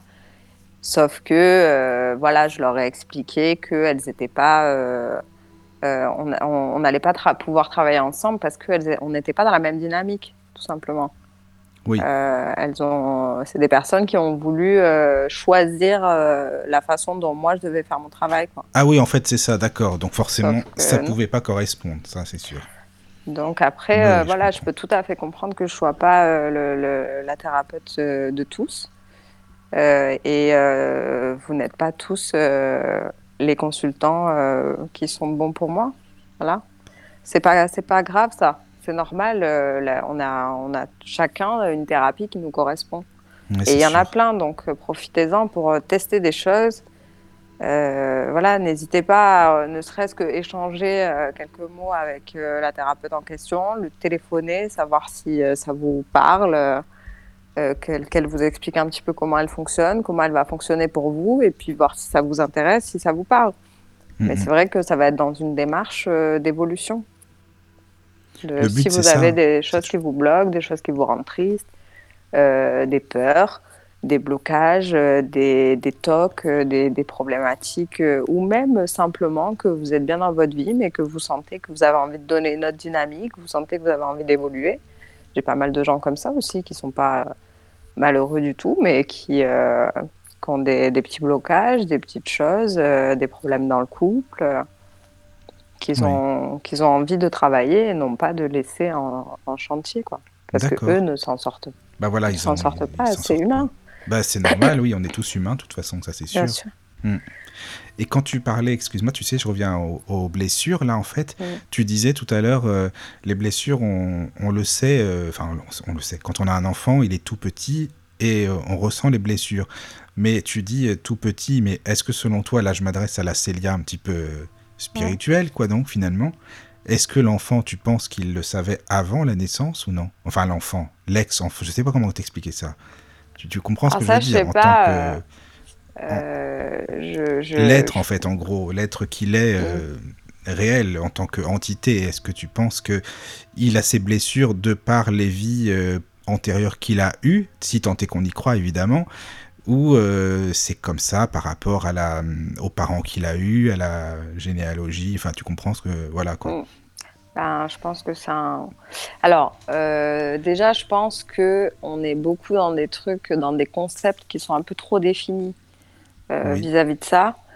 Parce qu'effectivement, euh, ce que tu me dis, euh, ça peut être une vérité, tu vois, que, que... Mais au fond du fond, on on n'a pas le- la réponse Ah non, on sait absolue. pas. Ça, c'est sûr, je suis d'accord, Donc c'est une possibilité, et moi je dirais que c'est une possibilité qui est complètement associable avec la, la rationalité de justement dans quelle famille on s'incarne.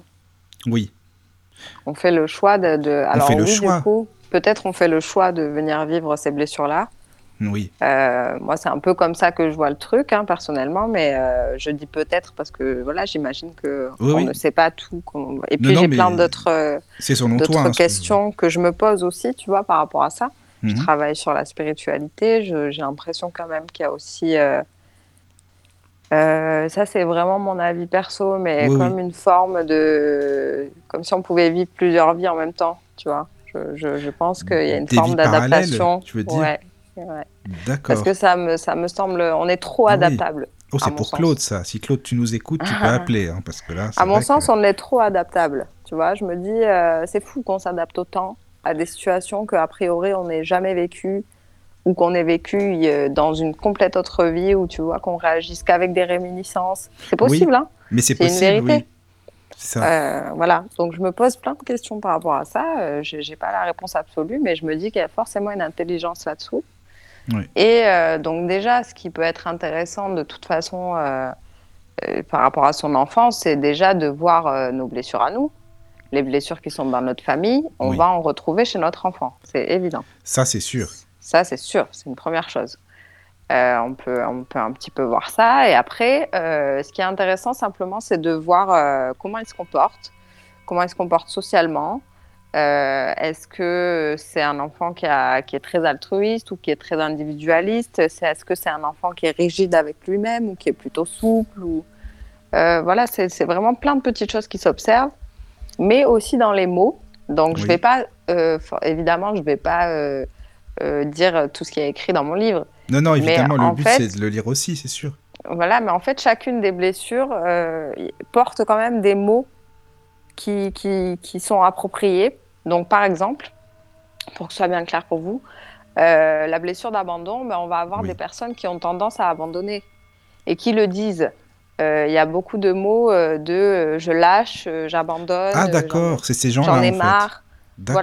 Voilà. C'est des personnes qui portent la blessure d'abandon à un plus haut, peu- un, un- un degré plus ou moins haut. Oui. Euh, on peut avoir. euh, Oui, mais tu disais aussi que ces personnes-là, elles cherchent quand même de à, à prendre l'attention des autres, euh, tu vois, aussi. Oui, oui, il y a plein de choses. Non, mais justement, il y a plein, plein de particularités. C'est pour vous donner des exemples un petit peu. Il y a plein de particularités de mots, de mots et de, de, de particularités même physiques qui sont euh, que vous retrouverez dans mon livre, mais aussi dans le livre donc de Lise Bourbeau, Les cinq blessures. Oui. Euh, vous avez plein de choses euh, assez intéressantes sur ça. Où en fait, euh, du coup, c'est tout à fait possible que ce soit sur un adulte ou que ce soit sur un enfant, c'est tout à fait possible de repérer les blessures, ne serait-ce que dans les mots qu'il emploie. D'accord. Oui, c'est ça, que les ça. mots sont importants, oui. Les mots sont hyper importants. C'est marrant, ça me fait penser, il y a un bouquin, Les mots sont des fenêtres, et c'est vrai que c'est un peu ça, quoi. Ah oui, ouais. Voilà, euh, oui, effectivement, euh, les mots, c'est hyper important dans, dans cette recherche-là, surtout vis-à-vis des... Alors, euh, je dis surtout dans le sens que c'est intéressant pour les enfants parce qu'ils ne sont pas forcément dans l'expression de la blessure type comme on peut l'être à partir de 8 ans où on va dire, on va formuler, c'est injuste, où on va formuler, on peut formuler euh, tu te moques de moi, par Oui, exemple, quelqu'un oui, qui oui. dit tu te moques de moi, c'est de l'humiliation. Euh, donc euh, voilà, c'est, c'est- on peut repérer quand même des petites choses qui peuvent Oui, il y a être des hyper choses. intéressantes. Mhm. D'accord. Et les personnes, par exemple, enfin, en fait, euh, bon, je discutais avec un ami il y a pas longtemps. En général, tu vois, je te parle de mes amis ce soir. Je, te, je suis, bah euh, oui. je fais ma psychothérapie en même temps. Ça Excusez-moi les auditeurs. hein. non, non, non, sérieusement, je discutais avec un ami euh, qui avait une, une radio justement. Il n'y a pas si Oui. longtemps et qui malheureusement qui a dû la, il peut, enfin il peut plus continuer quoi.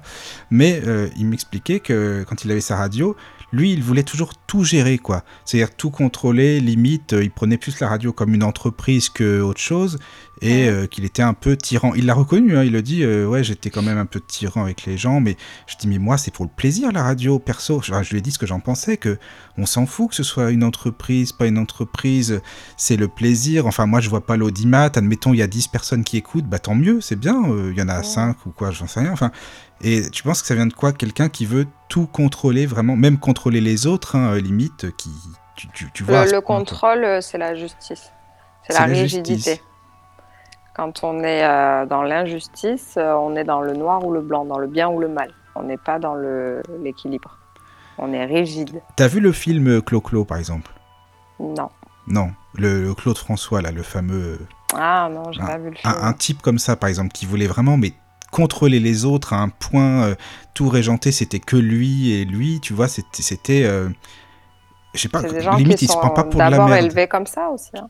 Oui, enfin peut-être, mais, D'abord, on a été hyper rigide avec eux, donc c'est ce qu'ils connaissent. mais je me dis, c'est ça, ça de- c'est pas évident à vivre avec ces gens-là.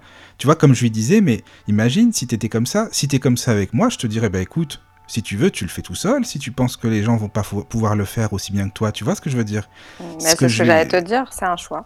C'est un choix, ouais, parce que... C'est un choix de, de- de C'est- vivre avec des personnes comme ça parce que Oui. euh, ça, ça- d'ailleurs moi je suis euh, j'étais enfin c'est pas que j'étais un peu comme ça mais j'ai un côté un peu rigide euh, envers moi-même euh, Ah oui, un, un peu un, un peu dur quoi ah bah que ça c'est bien. C'est ce que je t'avais dit au début, en plus, tu te rappelles? appris.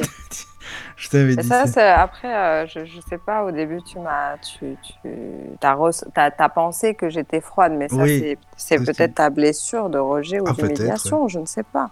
Je sais pas, écoute, ça je peux pas te dire. Mais je suis, je suis, je, je, je sais que j'ai une personnalité atypique, un peu, euh, un Oui. peu euh, mystérieuse. Ouais, mais mystérieuse. euh, voilà, je pense Mhm. que c'est plus du mystère que parce que je suis tranquille, moi, en fait, tu vois.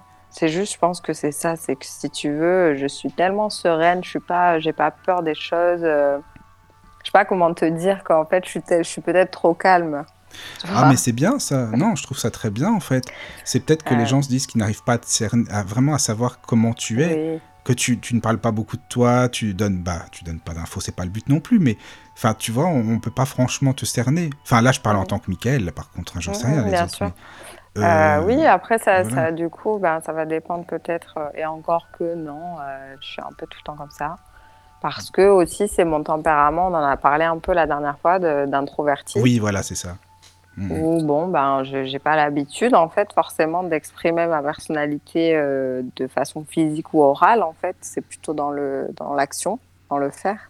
Oui, comme on le voit, Oui, en fait, ensemble, là, tu vois. Quand suis ça, dans l'action, dans le faire, tu ressens plus le blocage.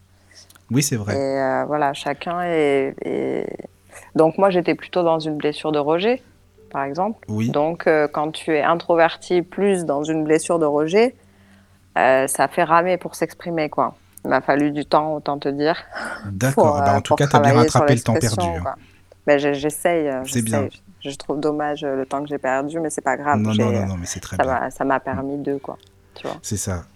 Voilà. Mais après, c'est vrai que c'est pas facile, comme tu dis, et tu as raison de, de vivre avec ces personnes-là, ou même de travailler, j'imagine, parce que quelqu'un qui te stresse en permanence et tout, et c'est en fait, il te balance son stress, son, son énergie, et finalement, ce qui fait que c'est encore pire, Ah. parce que tu vois, C'est drôle, il y a un truc qui me vient. oui, Euh, Il y a un truc qui me vient par rapport à ça, parce qu'en fait, euh, moi, j'ai travaillé en crèche euh, trois ans. oui, Donc, je, je, mon boulot, c'était d'être aide éducatrice, d'accord Je m'occupais des bébés, des tout Oui. petits bébés.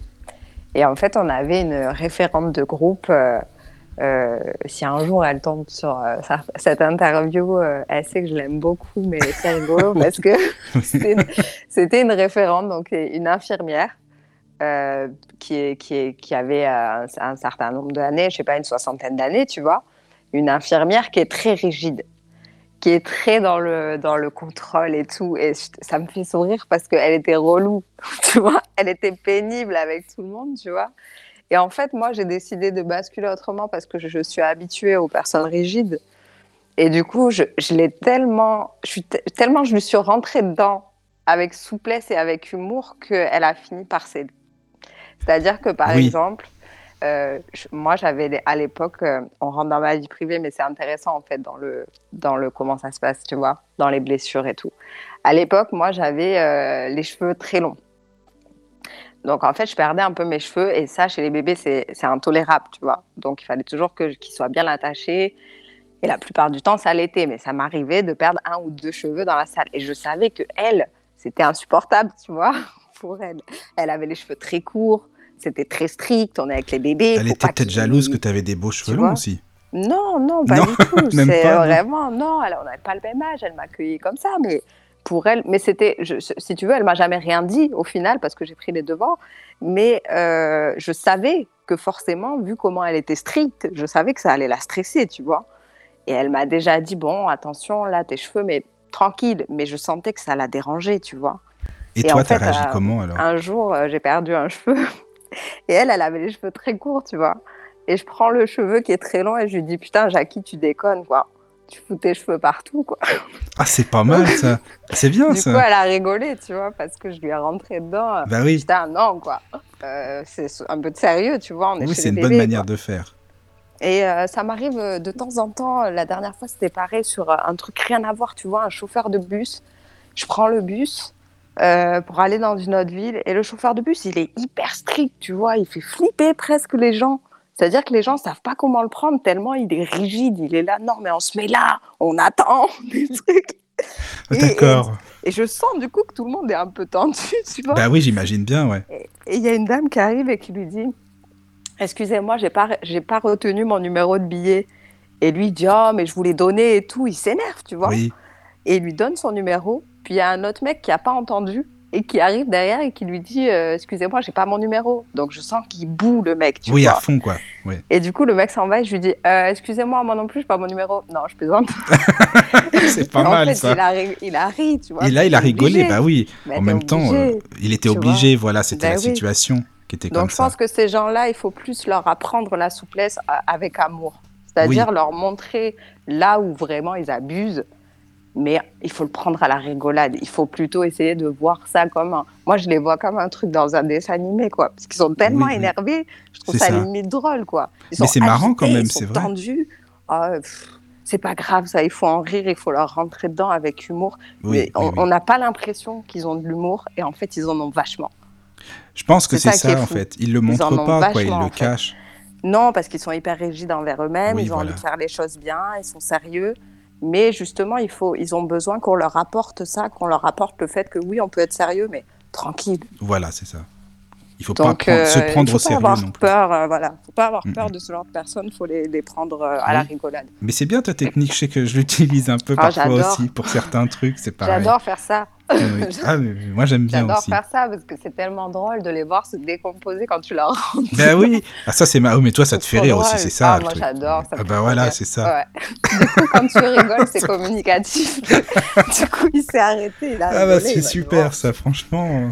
Ah, écoute, hein, tu vas pas tous nous mettre en stress parce que toi, Voilà. t'es es un peu rigide. Mais parce Non, que mais moi, je le vois comme ça. Je faut pas rentrer dans son jeu. Tu veux, voilà. Ouais. Je sens que c'est pas forcément des gens. Au contraire, en général, franchement, au contraire, c'est des gens qui ont beaucoup d'amour à donner, mais qui sont très structurés et qui sont eux-mêmes bloqués dans cette structure.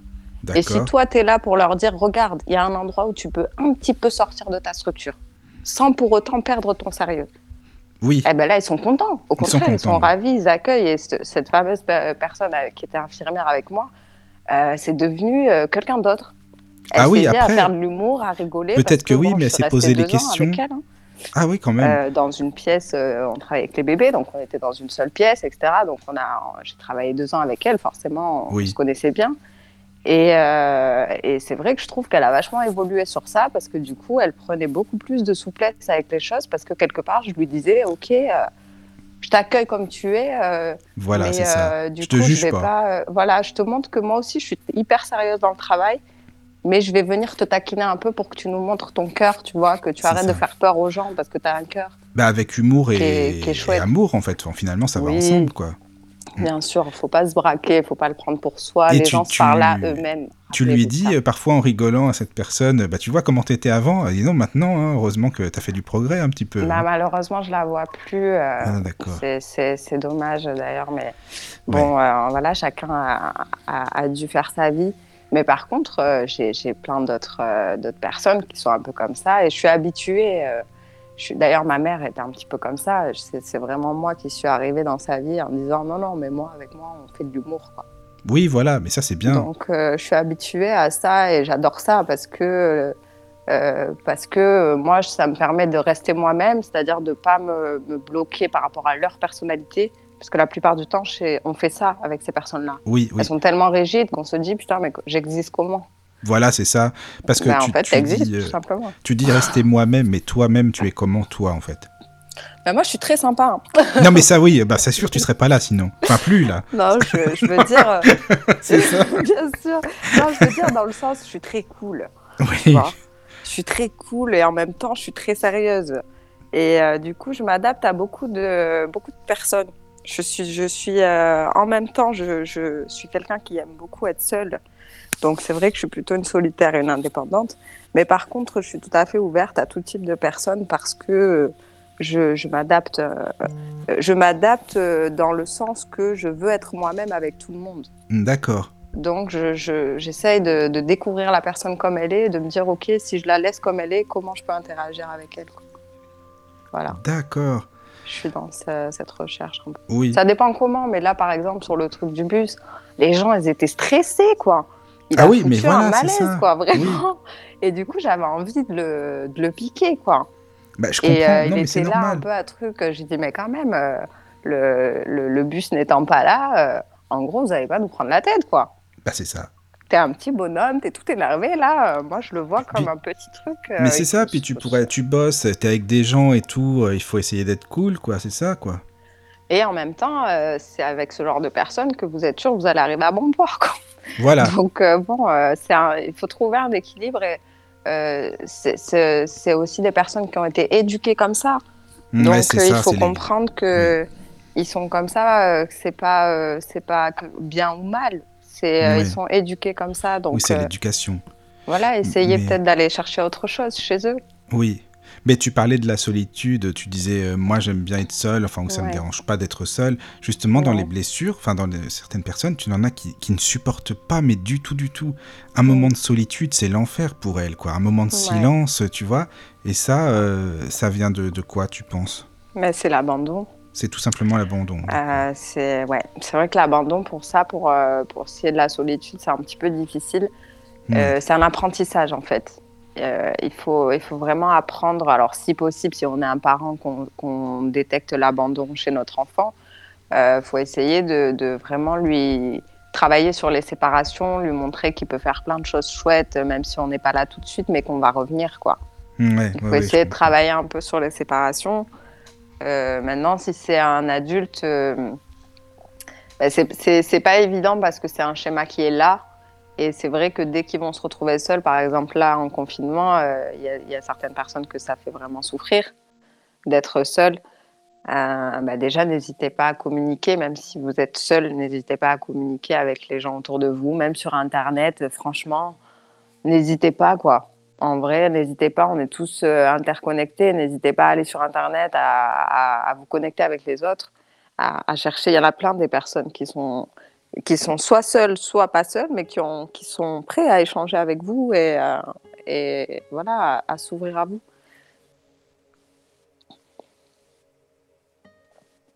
D'accord, en fait. Mais le truc, c'est que. Enfin, il y a plein de personnes. euh, je sais pas comment t'expliquer, qui, qui sont sur Internet, qui chattent, mais on dirait que c'est un peu comme euh, de la consommation parfois.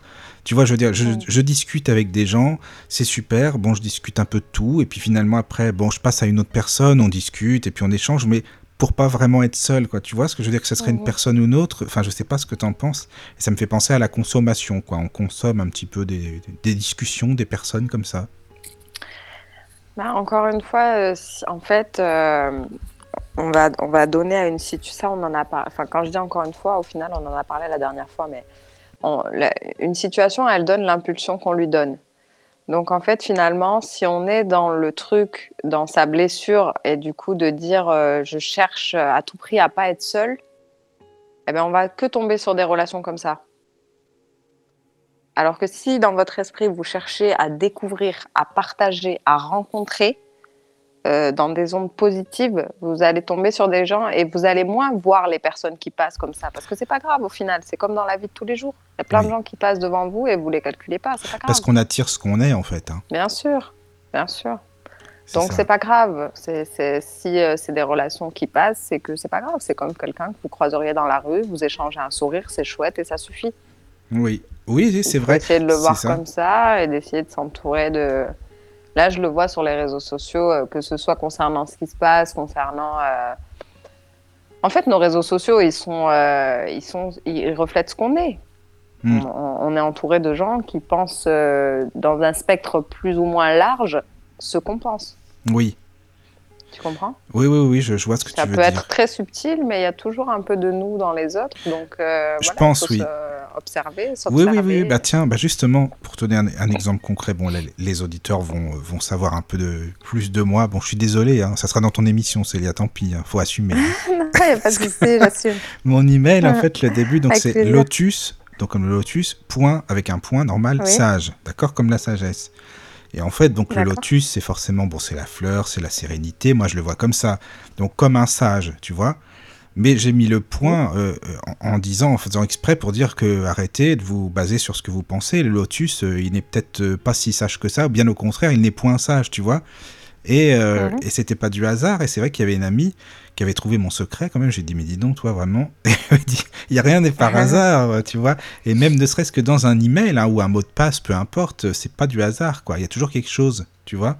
Bien sûr. Il faut, euh, c'est intéressant euh, d'observer la symbolique, même de votre appartement, votre Oui, numéro d'appartement, de maison, euh, sans le prendre pour argent comptant et de suite se mettre à, à tout analyser pour Mm. que ce soit exactement ce que vous pensez. Sans parler le feng shui. hein. prenez le temps, voilà, de un petit peu tout observer et de prendre ce qui vous, ce qui vous parle. Mais euh, c'est vrai qu'il y a plein de symboliques partout qui, Oui. qui sont super sympas à découvrir. Hum, c'est vrai, je suis d'accord. Et justement, c'est ça qui est bien, le symbole. On pourra en parler dans une émission si tu as envie. Au contraire, enfin, moi, perso, ça me, ça me va. Avec Tu plaisir, pourrais nous ouais. parler de la, de la trahison, parce que c'est une blessure que je pense que tout le monde, enfin j'imagine, subit un jour ou l'autre, que ce soit en amour, que ce soit amicalement. Enfin, la trahison, ça peut être plein plein de choses. Je sais pas comment tu, Mhm. tu le définirais, en fait, cette blessure, et comment on peut la percevoir chez un enfant, cette blessure de trahison? Alors, euh, en fait, euh, la trahison, ça va être euh, principalement relié à la confiance, à la Oui. confiance qu'on s'accorde à soi et qu'on accorde aux autres. Euh, ça va être aussi relié à la manipulation. Alors euh, que je, je vous explique. en Ah, fait, quelqu'un oui. qui est dans la trahison, il va d'une part être- avoir peur d'être manipulé parce qu'il se croit manipulable. Donc il y a Oui. une croyance limitante qui crée une peur. Et d'une autre part, il va manipuler parce qu'il a l'habitude d'être manipulé. En général, les, les personnes qui sont dans la trahison, c'est des personnes où du coup bah, ça, ça descend. De toute façon, dans la famille, il y en a forcément d'autres. Et, euh, et en fait, euh, c'est, ça, ça va venir s'ancrer avec les blessures de l'enfance. Donc ça peut être, Oui. euh, ça peut être voilà, un- comme je l'ai dit tout à l'heure, un parent qui s'en va. certains enfants vont le prendre comme de la trahison. C'est-à-dire, j'avais confiance en lui, et en fait, il a trahi ma confiance. D'accord. Voilà. Alors qu'en fait, c'est Oui. pas. euh, Alors, donc, du coup, ce que je veux dire par rapport à cette blessure, c'est que ça va être souvent, euh, non, toujours relié à la confiance en soi, à la confiance en, en ce qu'on pense, ce qu'on sait de nous, en, en le fait d'être manipulable ou non. D'accord. Est-ce que, parce qu'on dit parfois les manipulateurs aussi, euh, les pervers narcissiques, est-ce que ça a à voir ou non Tu penses? Ou c'est dans la même famille ou quoi? Alors, les pervers narcissiques, euh, il faut bien comprendre que, euh, comme on est tous dotés d'un ego, on est tous dotés de, de- des ingrédients du pervers narcissique. Tous. Oui. Plus ou moins. Plus ou moins, évidemment. Chacun Heureusement. sa personnalité. Mais effectivement, dans ce qu'on appelle, je trouve que pff, cette étiquette, elle a un peu été mise à toutes les sauces aussi. Hum, c'est vrai, ça c'est sûr. Mais ce qu'on appelle le pervers narcissique, effectivement, c'est une personne qui va être dans la manipulation. Oui, voilà, c'est ça. pourquoi? Parce qu'il est dans la trahison. Pourquoi? Parce que lui euh, s'est senti trahi. Mm. Donc l'image du couteau dans le dos, c'est vraiment, euh, voilà, je peux pas avoir confiance en ce qui se passe, euh, en ce qui se passe euh, derrière mon dos. Donc je peux pas avoir confiance en moi en tant que personne parce que du coup j'ai pas confiance en les gens qui m'entourent. Ça veut dire que j'ai pas assez confiance en moi pour être sûr que j'ai choisi les bonnes personnes pour moi. Mais est-ce que ça a à voir avec ce qu'on disait tout à l'heure, les gens qui veulent tout contrôler, justement contrôler les autres, contrôler le- donc leur entourage, etc. Tu penses? Alors euh, ça, ça va quand même plus être lié à la rigidité, c'est-à-dire qu'on peut tout à fait être dans la trahison et dans la rigidité, ou Oui. non. C'est-à-dire qu'il y a des personnes qui vont être dans la trahison, mais qu'on va jamais le savoir, qu'on va jamais en entendre parler. Des personnes qui sont dans la trahison en interne, qui sont introverties, qui sont... Ça, ça dépend de plein de choses. Oui, bien ça dépend sûr. où on en est dans son expression. Si on est plutôt extraverti, donc on va plutôt être dans l'extérieur. Si on est plutôt introverti, on va plutôt être dans l'intérieur. Euh, mais par contre, euh, par contre, la trahison, ça va amener un phénomène qui se rapproche un petit peu de ce que tu décris, mais qui va être plutôt du phénomène de l'hypervigilance. D'accord, c'est-à-dire en fait. Donc l'hypervigilance, ça fait qu'on va être hyper vigilant à tous les faits et gestes de l'autre ou de soi-même, selon euh, son, son type de profil. Et du coup, ça peut créer une- une- quelque chose qui est semblable à, à du contrôle. Oui, je comprends. tu vois. Mais en fait, c'est de Mhm. l'hypervigilance, c'est de, c'est de la crainte, quoi. Et les- la personne, excuse-moi, parce que j'ai beaucoup de questions, je suis désolé, hein, j'espère que ça t'embête pas, parce que ça, c'est vraiment intéressant, et puis, euh, enfin voilà, ça- c'est un, c'est un flot de, de questions. Bien sûr. Euh, les personnes, admettons, qui... euh, comment t'expliquer ça? Qui veulent essayer d'être dans la tête des, des gens. Par exemple, admettons, je suis avec une fille, par exemple, hein, ou peu importe, enfin, et je me dis, tiens, qu'est-ce qu'elle pense Admettons, si je lui dis ce mot-là, par exemple, cette phrase-là, qu'est-ce qu'elle va penser Enfin, d'essayer de décrypter d'avance euh, sa manière de réagir. En fait, en gros, c'est être méfiant. Enfin, moi, j'étais comme ça, par exemple. hein Mhm. vachement méfiant. Donc euh, je me suis dit, pour peu qu'il n'y a pas un sale coup qui me vient euh, comme ça, enfin, donc d'essayer de comprendre la personne, mais tellement poser de questions qu'elle se dit, euh, lui, il commence à m'emmerder avec ses questions. Mhm. Enfin, tu vois ce que je veux dire? Voilà, bah, c'est lié à un manque de confiance en ton jugement. C'est-à-dire que tu as peur de te tromper, tu as peur d'être trompé, en fait, ça veut dire j'ai peur de, de, de me tromper, j'ai peur de, de, de me faire avoir, donc j'ai pas confiance en moi sur le long terme, je suis obligée de tout vérifier en amont, alors que la plupart du temps, euh, justement, en tout cas, ce que nous, on appelle une trahison, c'est quelque chose qui n'est pas visible. Voilà, Et en fait, euh, celui qui est dans la trahison va chercher à tout prix à se dire euh, si je vais le voir venir. Voilà, Je, vais chercher venir. à le voir venir. Mais c'est comme un jeu après, enfin un jeu, dans- comme un jeu d'échecs, je sais pas comment t'expliquer ça. Tu, tu dois savoir d'avance qu'est-ce qu'elle va euh, dire, cette personne-là, à tel moment, qu'est-ce qui va se passer pour décrypter. Tu vois ce que je veux dire Un peu, C'est de c'est ça, ça va loin, en fait. Oui, c'est ça, c'est de l'hypervigilance, Euh, c'est ça, alors d'accord. hyper observation. D'accord. Et euh, ça, pour- c'est, tu vois, ça rejoint un peu ce que j'avais dit à, à Florence la première fois, la dame qui avait téléphoné, Oui, de se servir de cette hypervigilance de façon positive. C'est-à-dire, au Ah lieu oui. de t'en servir pour observer les gens euh, sur ce qu'ils pourraient faire ou pas, essaye de t'en servir juste comme Ça pour bien, les oui. décrypter, pour trouver ça chouette, pour être ça. intéressé par qui ils sont. en tant mais c'est marrant parce qu'il y a un ami qui m'avait dit, euh, mais qu'est-ce que tu perds ton temps à, à faire ça? Et c'est vrai, a- je dis, mais ouais, c'est vrai. T'as si c'est dans le négatif, ouais, c'est Bah oui, une énergie qui qui est pas dirigée vers le bon endroit. C'est ce mais- qu'il m'expliquait, parce que là, c'était forcément pas dans le positif. Enfin, à l'époque, Oui. en tout cas, euh, il y a 10 ans, tu m'aurais connu, euh, Célia, t'aurais dit celui-là, c'est vraiment, il est bizarre, hein, salut. hein. On est tous bizarres. Bon. Mais, euh, et donc. Florence, justement, la fille dont tu parles, bah, si elle veut appeler, elle peut appeler d'ailleurs. Elle avait trouvé un bon truc. euh, au début, elle me disait, c'est comme si tu avais un classeur dans la tête, avec plein de feuilles, avec plein, plein, plein, plein de questions sur les feuilles. Et si t'as pas les réponses, si le classeur il est pas bien rangé, ça va pas après. Il y a un truc, tu vois. Alors qu'en fait, tu peux essayer de remplir ce classeur de façon positive. Oui, oui, faudrait, bah, faudrait qu'elle appelle, ça serait disant, bien, euh, parce que c'est intéressant quand même tout ça. Mais Essaye oui. D'ailleurs, euh, comme tu as lu mon livre et qu'il te plaît bien, Oui, eh ben, quand, tu quand tu rencontres des gens, essaye de les décrypter euh, sous cette forme-là. Oui, c'est vrai. Ils sont comme ci, ils sont comme ça, ok, ouais, c'est chouette, ils fonctionnent comme ça. Et là, tu vas te rendre compte qu'il y a des, des corrélations entre ce que tu as appris et leur comportement, les Oui. mots qu'ils emploient. Et là, tu vas trouver ça magique. Bah oui, c'est magique vas- ça va te plaire. C'est ça. ça, va, mais ça va tu- venir satisfaire ton côté enquêteur C'est vrai. sans Mais mettre oui, ton sans- énergie au mauvais endroit. Parce que là, c'est oui, c'est ça, c'était au mauvais endroit en fait. Limite d'être avec une personne juste pour voir comment elle est, c'est un peu bizarre quoi. Enfin, je sais pas, pour voir comment est l'être humain. C'est un schéma, quoi. C'est un schéma, voilà, c'est un schéma. Et ce schéma-là, il, n'est pas bon du tout. Enfin, c'est un exemple pour dire que c'est vrai que c'est. C'est intéressant tout ça. Et les blessures dont tu parles, c'est vrai que ça m'y fait penser aussi, enfin, ce qui est logique en même temps. Ce qui est pas mal dans ce genre de schéma, c'est que tu peux le transformer en positif. Tu n'es pas obligé de l'abandonner complètement. Exactement, voilà. Et c'est ça, le plus important. Ça peut même devenir intéressant. Mmh, mmh, mmh. oui, c'est vrai. Donc euh, voilà, après, euh, je sais pas si, si euh, des personnes veulent appeler, parce que je sais qu'il y a Claude qui nous écoute, il m'a écrit en privé en même temps, donc voilà, bah, je, je fais un petit coucou à Claude, s'il veut appeler, il n'y a pas de souci. Euh, il y a Flo aussi qui écoute voilà, Même si, voilà, si ce soir vous n'avez pas de questions, n'hésitez pas à, Au moins à, faire venir un en privé, même pour d'autres émissions, si vous avez des sujets, des questions, n'hésitez pas à proposer pour qu'on puisse faire des choses qui ah, sont adaptées, qui vous plaisent, qui vous Donc Célia, je te remercie. Ça veut dire déjà tu m'as donné la réponse. Il y aura d'autres émissions, c'est bien. Je n'ai pas besoin de te poser la question. c'est bien. je t'ai dit, on va négocier en privé. Oui, on va négocier en privé. T'inquiète pas. Mais est-ce que tu penses euh, qu'il y a des blessures qui reviennent plus que d'autres ou non, qui sont plus fortes en fait dans l'être humain qui sont plus fortes, qui nous touchent plus. oui, qui nous touchent plus. Mm. Mais ça dépend des périodes de la vie aussi. D'accord. Euh, par exemple, quand on est euh, quand on est dans l'adolescence, on est dans la remise en question de pas mal de choses. Il est possible qu'on soit plus facilement dans la trahison à l'adolescence.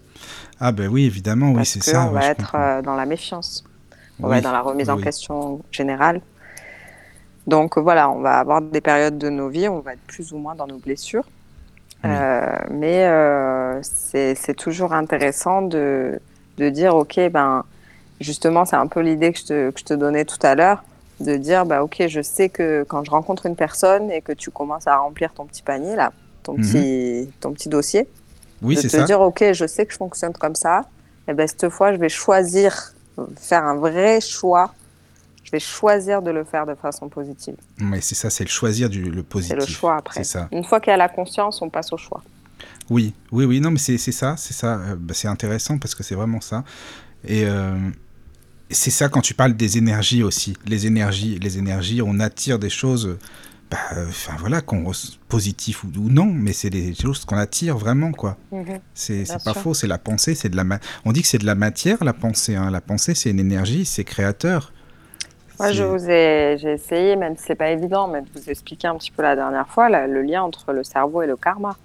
Oui. Parce eh oui, va poser les yeux là où ça nous intéresse. Mm-hmm. Donc euh, là où il y a nos blessures, là où il y a nos questionnements, et ça va créer des phénomènes de, euh, comment on appelle, euh, de répétition. Oui, c'est ça. oui. Et qu'est-ce que tu, tu penses aussi à certaines spiritualités, par exemple de, de l'Inde? J'avais entendu, bah, je sais pas si tu connais Arnaud Desjardins. C'est un homme qui a écrit pas mal de bouquins, justement, euh, beaucoup de spiritualité. ah oui, je suis sûr que tu as déjà entendu. Il, a fait des émissions de radio, enfin, il a fait plein de choses, en fait. Et il expliquait que euh, plus on s'élève spirituellement, enfin, entre parenthèses, et euh, plus ces, ces, blessures ou les, les, Par exemple, la jalousie s'estompe. Ça veut dire que bah, ça, ça s'en va parce que c'est des choses humaine, d'accord, mais ça disparaît petit à petit parce que il n'y a pas à être jaloux. Admettons en amour, par exemple, lui disait euh, on n'appartient à personne. Admettons je suis avec quelqu'un, euh, c'est pas ma chose, c'est pas mon objet, c'est pas un bibelot. Donc euh, je suis Michael en tant que moi et cette personne en tant qu'elle aussi. Tu vois ce que je veux dire? Et il expliquait ça que d'être jaloux, admettons, c'est c'est pas c'est pas normal en, tant que tu vois ce que je veux dire ou non? Oui, je sais pas si ça disparaît ou si ça si ça se si ça guérit.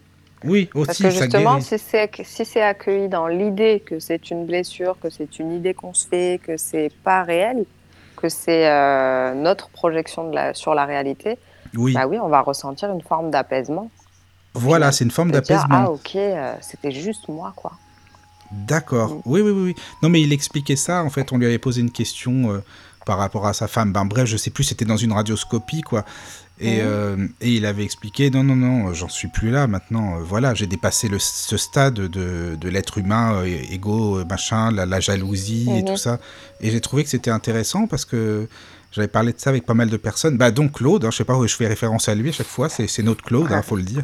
Donc s'il nous écoute, il peut appeler. Mais non, c'est vrai qu'on en parle aussi avec lui parfois de tout ça, parce que bah, on se comprend, on est un peu sur, on est sur la même longueur d'onde, donc c'est vrai que. Mhm. et, ce fameux Arnaud Desjardins et d'autres personnes en parlent. Et comme tu.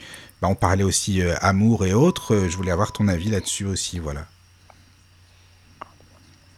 Ben, euh, je pense qu'il faut toujours essayer de, de le, premier travail qui va correspondre sur toutes les blessures, c'est de se rappeler que euh, les personnes sont. Alors, quelqu'un, quand il vous parle, il vous parle toujours de, de lui, quelque part. Oui. Les, gens parlent d'eux-mêmes parce qu'on est obligé, on est fait comme ça. C'est ça. Donc, on parle de notre prisme, de notre façon de voir les choses, de nos limites, de nos croyances, de nos blessures. Et d'une autre part, euh, euh, voilà, ils vont, ils vont venir vous projeter euh, leurs propres limites. Et d'une autre part, vous, vous allez accueillir de l'information ce que vous êtes. Mhm. Vous n'allez pas accueillir l'information telle qu'elle est. Vous allez accueillir ce que vous êtes et ce que vous pensez de l'information. Donc, euh, de façon générale, pour gérer l'ego et les blessures, il va falloir déjà essayer de, de rentrer dans un espace où il y a la réalité, il y a l'autre et il y a vous. Chacun a son aspect de la réalité et il y a ces trois réalités qui se confondent. Oui, c'est ça. C'est vrai que chacun a son aspect de la réalité, ça c'est sûr. C'est pour ça qu'on dit toujours on peut pas être dans la tête de l'autre personne, et heureusement d'ailleurs. Déjà que c'est pas évident d'être avec nous-mêmes parfois. Exactement. c'est déjà, pas, évident d'être dans sa propre tête. déjà dans sa tête, c'est déjà... C'est pas facile. Parce que tu sais, il y avait un, je sais pas si tu connais, il y avait une radio qui s'appelait Ici et Maintenant et euh, que moi j'écoutais beaucoup beaucoup à l'époque, enfin dans les années 2000 quelque chose en fait, qui parlait beaucoup de spiritualité. Et il y avait un, animateur euh, qui s'appelait Jean-Claude Carton, j'aimais beaucoup. Et lui, chaque fois qu'il y avait des auditeurs qui appelaient, je trouvais que c'était bien ce qu'il ce disait, parce que tu avais des gens qui disaient, voilà, alors euh, il y a une personne qui est comme si, euh, oui, je pense que cette personne, mais lui dit, mais dis que c'est toi tout de suite, ça sert à rien de dire une personne, tu parles de toi, donc tu peux y aller, euh, pas de souci, quoi, tu vois. et je trouvais que c'était intéressant aussi. Ouais, c'est intéressant de, de, de, toujours se reconfronter à soi-même, Même quand nous, on parle à quelqu'un, essayons de nous écouter parler. Oui, oui, oui, oui. Je sais pas si c'est toi qui as des petites vibrations sur ton téléphone. Il n'y a pas quelqu'un qui te... qui te contacte des fois? Attends, deux secondes. Oui, c'est des messages de la radio, c'est pour ça. C'est, bah, il y a des auditeurs qui aiment beaucoup, donc voilà. Oui, j'aime beaucoup. bah, tu vois, tu es écouté. On est écouté, en gros, c'est ça, quoi. Bah, merci beaucoup. Oui, oui, oui. Euh, euh, voilà, je pense qu'il euh, faut vraiment essayer de, de, de, trouver le, le, point culminant de ces trois réalités. Oui, c'est ça avec les autres, euh, de ne pas se placer. On, pourra discuter sur une autre émission. Euh, oui, oui, oui, ça sera du, intéressant. Du, triangle de la communication, donc victime, bourreau, sauveur. Note-le sur ta petite liste alors. Oui. c'est bien ça. Et, euh, oui. parce que c'est intéressant de comprendre que finalement on se parle dans une communication lambda, c'est-à-dire avec vraiment n'importe quelle personne. C'est très rare qu'on se parle de la vérité parce que chacun a son ego qui lui protège et, qui, et qui transforme la réalité. Donc, euh, on se dit rarement les choses comme on les ressent. On se dit les choses en fonction de, de ce qu'on croit être euh, bon dans cette situation. Oui, parce qu'après, ce qu'on croit, c'est notre réalité. Hein. Qu'est-ce qui est vrai ou non, ça, on ne sait pas après. Exactement. Enfin, la vérité, en fait, elle n'est pas, elle est pas sur Terre. Ou alors, on la connaît pas, nous, en fait. Personne ne connaît la vérité, tu es d'accord? Bah, La vérité, en tout cas, à mon avis, euh, à mon humble avis, elle est au centre de toute chose. Ouais. Mm, mm. Voilà. Il euh, faut essayer de trouver toujours le centre des choses, même dans votre propre pensée, il doit y avoir un juste milieu. Oui, voilà, c'est ça. Et euh, ça restera une seule vérité. ça sera pas 36 000 vérités. non, c'est comme ça. C'est comme ça, c'est un peu le jeu aussi, c'est un peu le truc magique. Oui, oui. Et justement, quand on va travailler un peu sur ça, on va trouver ça magique parce que d'un coup, on va retrouver le pouvoir sur nous-mêmes. On va dire ah ok, en fait j'ai des blessures, mais je peux quand même contrôler euh, ce que je dis, ce que je pense. En fait, on euh, on va pas se rendre compte quand on est dans sa blessure, on se rend pas compte qu'on n'a pas le pouvoir. C'est ça. Ben non, on peut pas se rendre le jour où on se rend compte qu'on a des blessures, qu'on choisit d'y travailler, qu'on choisit de prendre le pouvoir dessus, de dire ok, là je ressens cette blessure, mais j'y vais quand même. Ben là, on est fort, là on est fier. Ah oui, c'est Et là, on n'a plus besoin de se comparer aux autres. Parce qu'on est nous-mêmes, quoi. On essaie de. Exactement. C'est toujours l'expression de soi. Mmh, c'est ça. Euh, voilà. Tu sais que Célia, tu es, tu es écoutée, euh, je viens de voir ça, au Canada. Bienvenue à la personne qui nous Ah, écoute. super. C'est sympa. Bah, Coucou le écoute, Canada. Coucou, voilà. Euh, si bah, vous écoute, voulez euh, nous appeler, vous pouvez. Et puis il y a toujours le mail de la radio, hein, donc c'est euh, Michael, donc m i c k a e l arrobase laradiodulotus.fr. Donc voilà, parce que peut-être des gens qui sont timides, qui n'osent pas appeler, qui n'osent pas se Bien manifester, mais peut-être qu'avec voilà, leurs petits doigts, ils peuvent taper sur le pas, hein. clavier. puis voilà. Voilà, en privé, Voilà, c'est ça. De, de, de nous contacter et même si vous avez des sujets euh, que vous avez envie d'aborder plus tard ou sur d'autres émissions, euh, dites-le. Oui, oui, Mais en oui. tout cas, c'est super, euh, c'est super que ça vous intéresse, quoi. On, Ah oui, on tu vois. échange, on est C'est génial. Par contre, ton, si les gens veulent t'écrire en privé, ils peuvent, ils peuvent t'écrire où? Alors moi, je suis sur euh, presque tous les réseaux sociaux parce que j'ai une chaîne YouTube où, qui n'est pas encore tout à fait complète. J'ai du travail de podcast en retard. D'accord. Mais euh, j'ai une chaîne YouTube avec des podcasts. J'ai, euh, je suis euh, très régulièrement sur Instagram et sur Facebook. Donc, vous tapez Célia Zaïd, coach sur, Integra- sur Instagram et sur Facebook. Vous allez me, me trouver. Vous pouvez du coup rentrer en contact avec moi par ces biais-là. Euh, vous pouvez rentrer en contact avec moi sur mon site internet, donc euh, céliazaïd-du6coach.fr. Euh, vous pouvez simplement taper Célia Zaïd sur Google, donc Célia comme ça s'entend, Z-A-I-D pour Zaïd. Euh, vous allez tomber sur plein de, plein de, non seulement sur mon site internet, mais sur euh, voilà, des petites choses qui peuvent Je vous crois que t'allais intéresser. dire plein de Zaïd. Euh, non, il y en a d'autres. Il y en a d'autres. Je oui. vous cache pas qu'il y en a pas mal. Ah oui. Mais, euh, mais voilà, vous allez tomber sur, euh, sur mon site internet et vous pouvez me contacter via mon mail. Il y a plein de façons d'être en contact avec moi. Vous pouvez me contacter via Michael. hein, vous lui demandez Aussi, oui, sinon. si vous avez des questions sur de prochaines émissions. Vous pouvez être direct avec lui ou voilà, moi je suis disponible sur tous les réseaux sociaux. N'hésitez pas. Ça, c'est bien. Oui, oui, c'est important aussi parce que justement, en euh, c'est quand même bien pratique. Il faut dire ce qui est. Il y a du pour et du contre. Hein. Tu as beaucoup de gens qui disent ça, c'est vraiment de la merde, les réseaux sociaux. Hein, Il n'y a rien de bien là-dedans. Tout est acheté finalement, mais il y a quand même du bon. Je pense... bah là, tu parlais de positif tout à l'heure ou non. Et ben là, pour le coup, il faut voir le côté positif quoi, pour l'information. En tout cas, faut, euh, il faut se servir du côté Oui, positif. c'est ça. Mm. Il faut être acteur de, son, de, de la façon dont on se sert des réseaux sociaux.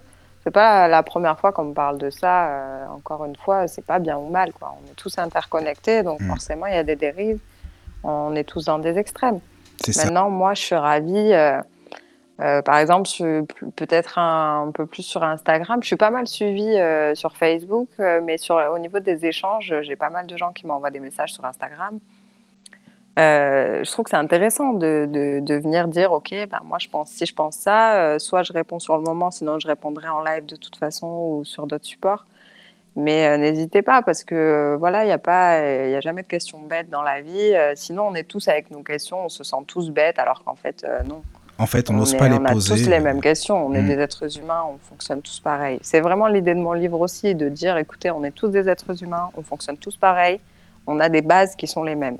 Oui. Et après, c'est à vous de trouver ce qui, ce qui vous parle et la façon dont vous fonctionnez Et personnellement. puis tu l'as dit, euh, j'allais dire la semaine dernière, voilà, la précédente émission, tu, tu ne vas pas les manger, tu leur as dit et c'est vrai, il n'y a pas de problème. Non, non, non, euh, avec plaisir. Oui, oui, c'est sympa ça. Donc voilà, après sur les blessures, je ne sais pas si tu avais des choses à, à rajouter en fait, euh, ou non, par rapport à ce qu'on ce qu'on a dit. Sur les blessures, il faut Oui. vraiment que... Parce que les blessures, c'est vraiment des thématiques euh, très générales.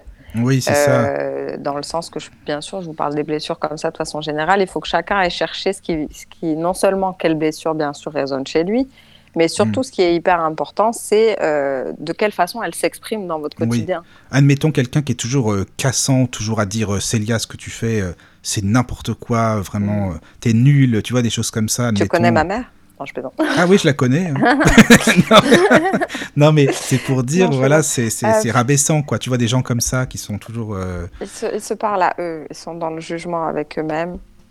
hmm, Euh, moi, ça je, ça me pose pas de problème. Ça me dérange pas. euh, Je veux dire, je suis, pour le coup, je suis quelqu'un d'hyper spirituel, mais d'hyper rationnel aussi. J'entends beaucoup. D'ailleurs, on fonctionne beaucoup comme ça en ce moment sur le fait de, de, de, de parler des uns des autres, de Oui. juger le comportement des uns des autres. Hmm, Ça, c'est vrai. Euh, moi, quand je suis chez moi, que je m'occupe de mes enfants, que je travaille euh, euh, que ce soit le jour ou la nuit, que je suis dans, dans des, dans des challenges personnels, Oui, j'ai la sensation que les autres sont pas là pour m'aider. Dans le sens que ben, sur le moment, c'est mon challenge perso, c'est ma vie. Donc euh, c'est normal que ce soit moi qui me, qui qui gère. me move Oui, ça. pour, euh, pour atteindre mes objectifs. Mais dans ce cas, si c'est moi qui suis responsable de ma vie et de mes objectifs, bah, c'est moi qui suis responsable d'être en accord ou pas avec moi. Et je me fiche que les, que les personnes ne soient pas en accord avec moi. Surtout que je suis vraiment pas quelqu'un qui, euh, qui impose son point de vue. Je suis quelqu'un qui échange, qui suis toujours dans l'ouverture. Et je suis, je suis en accord avec beaucoup de vérités, parce que je considère qu'une vérité, c'est jamais unique. Donc, euh, je, je vais toujours, par contre, pousser le débat. C'est important pour moi d'aller chercher plus loin que juste c'est blanc ou c'est noir. Je vais toujours chercher, je vais toujours pousser, je vais toujours chercher euh, euh, les, les- le, pôle, le pôle rationnel, le pôle émotionnel et le pôle spirituel dans chaque chose. Bon, du coup, je suis un peu hyperactive. Ah oui, non, mais, Mais, on ne dirait pas pourtant. T'es hyperactive, euh, non, t'es plutôt. Ouais, je suis une hyperactive cérébrale. quoi. Voilà, cérébrale, ouais, c'est pour Ouais. ça. Ça bouillonne dans la marmite, quoi. Oui, c'est ça. Mais je, je, je- voilà, je La fais soupape, attention, hein, fais gaffe. quand euh, eh ben voilà, je m'adapte à moi-même. Je sais que je suis comme Oui. ça, donc euh, il y a des moments où je me, je me dis, ok, ben là, je vais travailler euh, comme une acharnée parce que ça me fait plaisir, ça me fait du bien, et je sais me dire stop aussi, Ouais, c'est important aussi, c'est vrai. parce qu'il faut apprendre à se connaître. Hum, hum, je suis, je suis d'accord. Donc, euh, C'est du boulot, hein, voilà, quand même. pour, euh, oui, oui, oui, oui, c'est du boulot tous les jours. euh, c'est pas plus simple euh, d'être heureux que d'être malheureux. hein. Oui, c'est vrai. Ça se travaille. Mais c'est faisable, c'est atteignable. voilà, évidemment, dans la vie, il va y avoir des choses graves. Donc, quand les moments sont graves, ça s'accompagne aussi. On est des êtres humains, donc ça s'accompagne aussi. Il y a des choses à Oui. faire pour arriver à passer ces périodes-là. Est-ce que tu par penses contre, quand il n'y a pas de choses graves, détendez-vous. Désolé, quand il n'y a pas de choses graves. Voilà, quand il n'y a pas de choses graves, détendez-vous. Euh, essayez de voir un peu les choses de façon neutre, de vous observer vous, d'observer la, la personne et de dire bon, qu'est-ce que, comment on gère. D'accord. Voilà, de- en étant euh, soi-même, mais euh, pas, pas dans la panique. Si c'est pas grave, c'est pas grave. Il y aura une solution. Oui, il y aura forcément. Si on veut trouver la solution, euh, il n'y a pas de raison, quoi. Des fois, elle n'est pas immédiate, Non, mais euh, il faut, euh, voilà, il faut essayer en tout cas de ne pas chercher à avoir raison, de chercher à se sortir de la situation en étant heureux. oui. C'est l'idée. Est-ce que tu, tu penses que les épreuves euh, que l'on nous donne sur Terre, enfin après on croit à ce qu'on veut, hein, peu importe quoi, est-ce que tu penses qu'elles sont, euh, si on nous les donne, c'est à notre, euh, à notre échelon, c'est-à-dire que est-ce que on, on peut les, les, les, surpasser, les dépasser, tu vois ce que je veux dire Ces épreuves? On nous donne jamais des preuves au-dessus de nos forces, en fait, en gros c'est ça. Euh, Ça, c'est, comment dire, c'est difficile à dire dans le sens que euh, il y a des personnes qui meurent d'une épreuve. Ah oui, bah oui, c'est c'est Mais euh, est-ce que ça veut dire, est-ce qu'on nous donne des épreuves pour les surmonter ou est-ce qu'on nous donne des épreuves pour les vivre? Ah Bah déjà pour, pour les vivre, expérimenter. Les- Oui. De toute façon, la Terre, c'est une école. Enfin, je sais pas toi, mais moi, je le vois comme ça. C'est plus une Bien école, sûr, en mais fait. dans le sens que du coup, euh, quand on dit surmonter, c'est comme si on réussissait quelque chose, tu sais?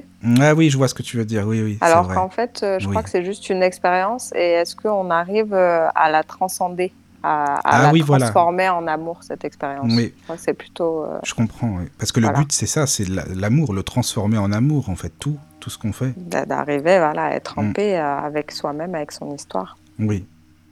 Oui, oui, je vois ce que je comprends.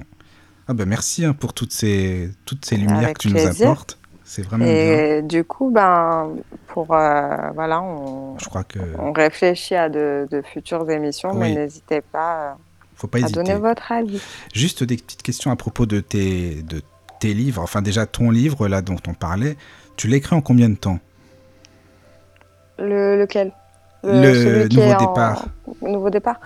Euh, nouveau départ, euh, je l'ai écrit assez vite, mais j'ai mis plus de temps à faire les recherches.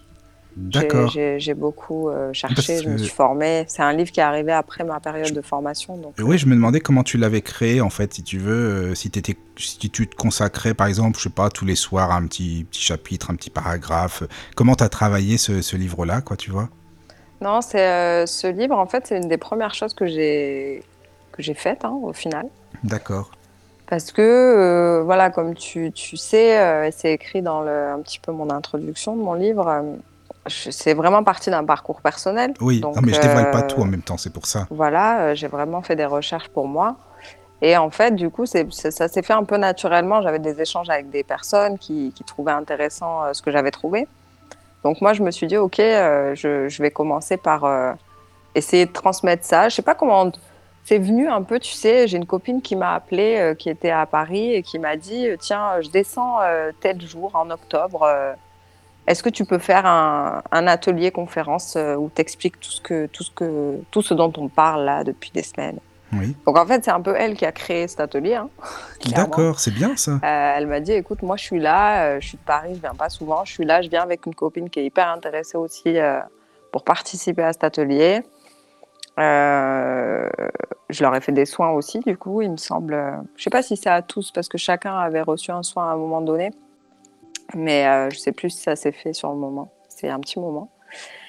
Et du coup, euh, j'ai un petit peu fait tourner l'information autour de moi. Donc sur cette première session, j'avais 10 personnes. C'était vraiment un truc improvisé, tu Ouais, vois. c'est pas mal, c'est bien ça. Euh, j'avais 10 personnes. Ma copine de Paris, c'est une professeure de yoga. Donc, euh, on a intégré un cours de yoga dans la, dans la journée de formation. On a intégré aussi un cours de méditation que j'ai que j'ai proposé. Euh, tu sais, il y a un passage de mon livre où je parle de la Oui, il méditation. parle de- ouais, c'est ça. euh, rapidos, hein, c'est juste pour Oui, c'est court un hein, par contre. hein. Tu t'apesantis pas c'est- là-dessus. hein. Non, parce que euh, c'est juste pour proposer un outil. Voilà, c'est un outil, la méditation, et il y a, il y a, euh, trop de choses à dire si je rentre dans le sujet. Oui, c'est vrai. je rentre dans le conscient. Il y a des livres qui sont consacrés qu'à ça, de toute façon. Donc n'hésitez pas à aller lire ces livres-là, à, à pousser dans la méditation. On me l'a déjà dit, c'est court, mais moi je suis pas là pour vous apprendre la méditation. Je vous donne un outil, quoi. Oui, C'est ça. vraiment pour ça. Euh, donc euh, ce jour-là, si tu veux, l'idée c'était de leur faire un- une grosse journée de formation, parce que ça a duré quand même euh, 8 heures en tout. Bon, après, on s'est arrêté pour manger et tout, tu vois, c'était assez convivial, on a fait un partage et tout. Et en fait, du coup, je me suis dit, euh, ça c'était dans, dans ma tête à moi personnellement, que j'avais envie que ces personnes, elles aient un support pendant que, que je travaille, que je leur fais la conférence, qu'elles aient un support euh, écrit pour suivre euh, ce que je dis. Et du coup, j'ai commencé à faire ce support écrit. Donc, Nouveau Départ, c'était juste un support Ah, écrit. d'accord, c'est venu de ça à la base, d'accord. C'est bien ça. Et pour te dire, deux ans plus tard, euh, j'ai une copine qui lit Nouveau Départ sous le format dont il était à la base. Donc au départ, c'était soit un PDF, euh, soit un, cahier que moi j'avais fait à relier, tu sais. Et donc euh, j'envoie ce, ce livre à une copine à moi en PDF, euh, elle le lit. Et puis euh, donc ça fait deux ans que c'est passé cet atelier et que ce livre, je le transmets comme ça de la main à la main, tu vois avec les gens avec qui je travaille surtout en fait, avec mes coachés. Du coup, je me dis tiens, c'est intéressant pour les coachés, tu vois. Et euh, cette copine, elle m'appelle un matin et elle me dit écoute, euh, non, elle m'envoie un message pour me dire écoute, je suis vraiment euh, très touchée de, de, de ton livre, merci pour ce livre, etc. Et c'est la première fois du coup que je pose le mot livre sur ce support, tu vois. D'accord, c'était même pas pas venu jusque-là. pose. Hmm. Non, c'est même pas moi qui le pose. En fait, voilà. donc, donc- je, je décide de reprendre ce livre en main. Ça fait deux ans que je l'ai écrit. Donc, je décide de le reprendre pour voir si je le restructure, s'il y a des nouveaux trucs. Et en même temps, c'est un livre où j'ai pas envie d'aller trop loin. J'ai envie que ce soit un premier mouvement, une première dynamique, parce que déjà, si tu arrives à mettre en place tout ce qu'il y a dans le Nouveau Départ, Ah, ça va être sûr. déjà pas mal. Déjà, tu, bo- tu bosses là, déjà. Il y a du boulot. Hein. Voilà, sûr. donc, euh, donc j'ai envie de, de- de progresser progressivement. Le prochain livre, ce sera la suite, une fois que tu as enclenché Nouveau Départ. Qu'est-ce que tu fais? D'accord. Mais tu l'as écrit le bouquin ou non? Je suis en train.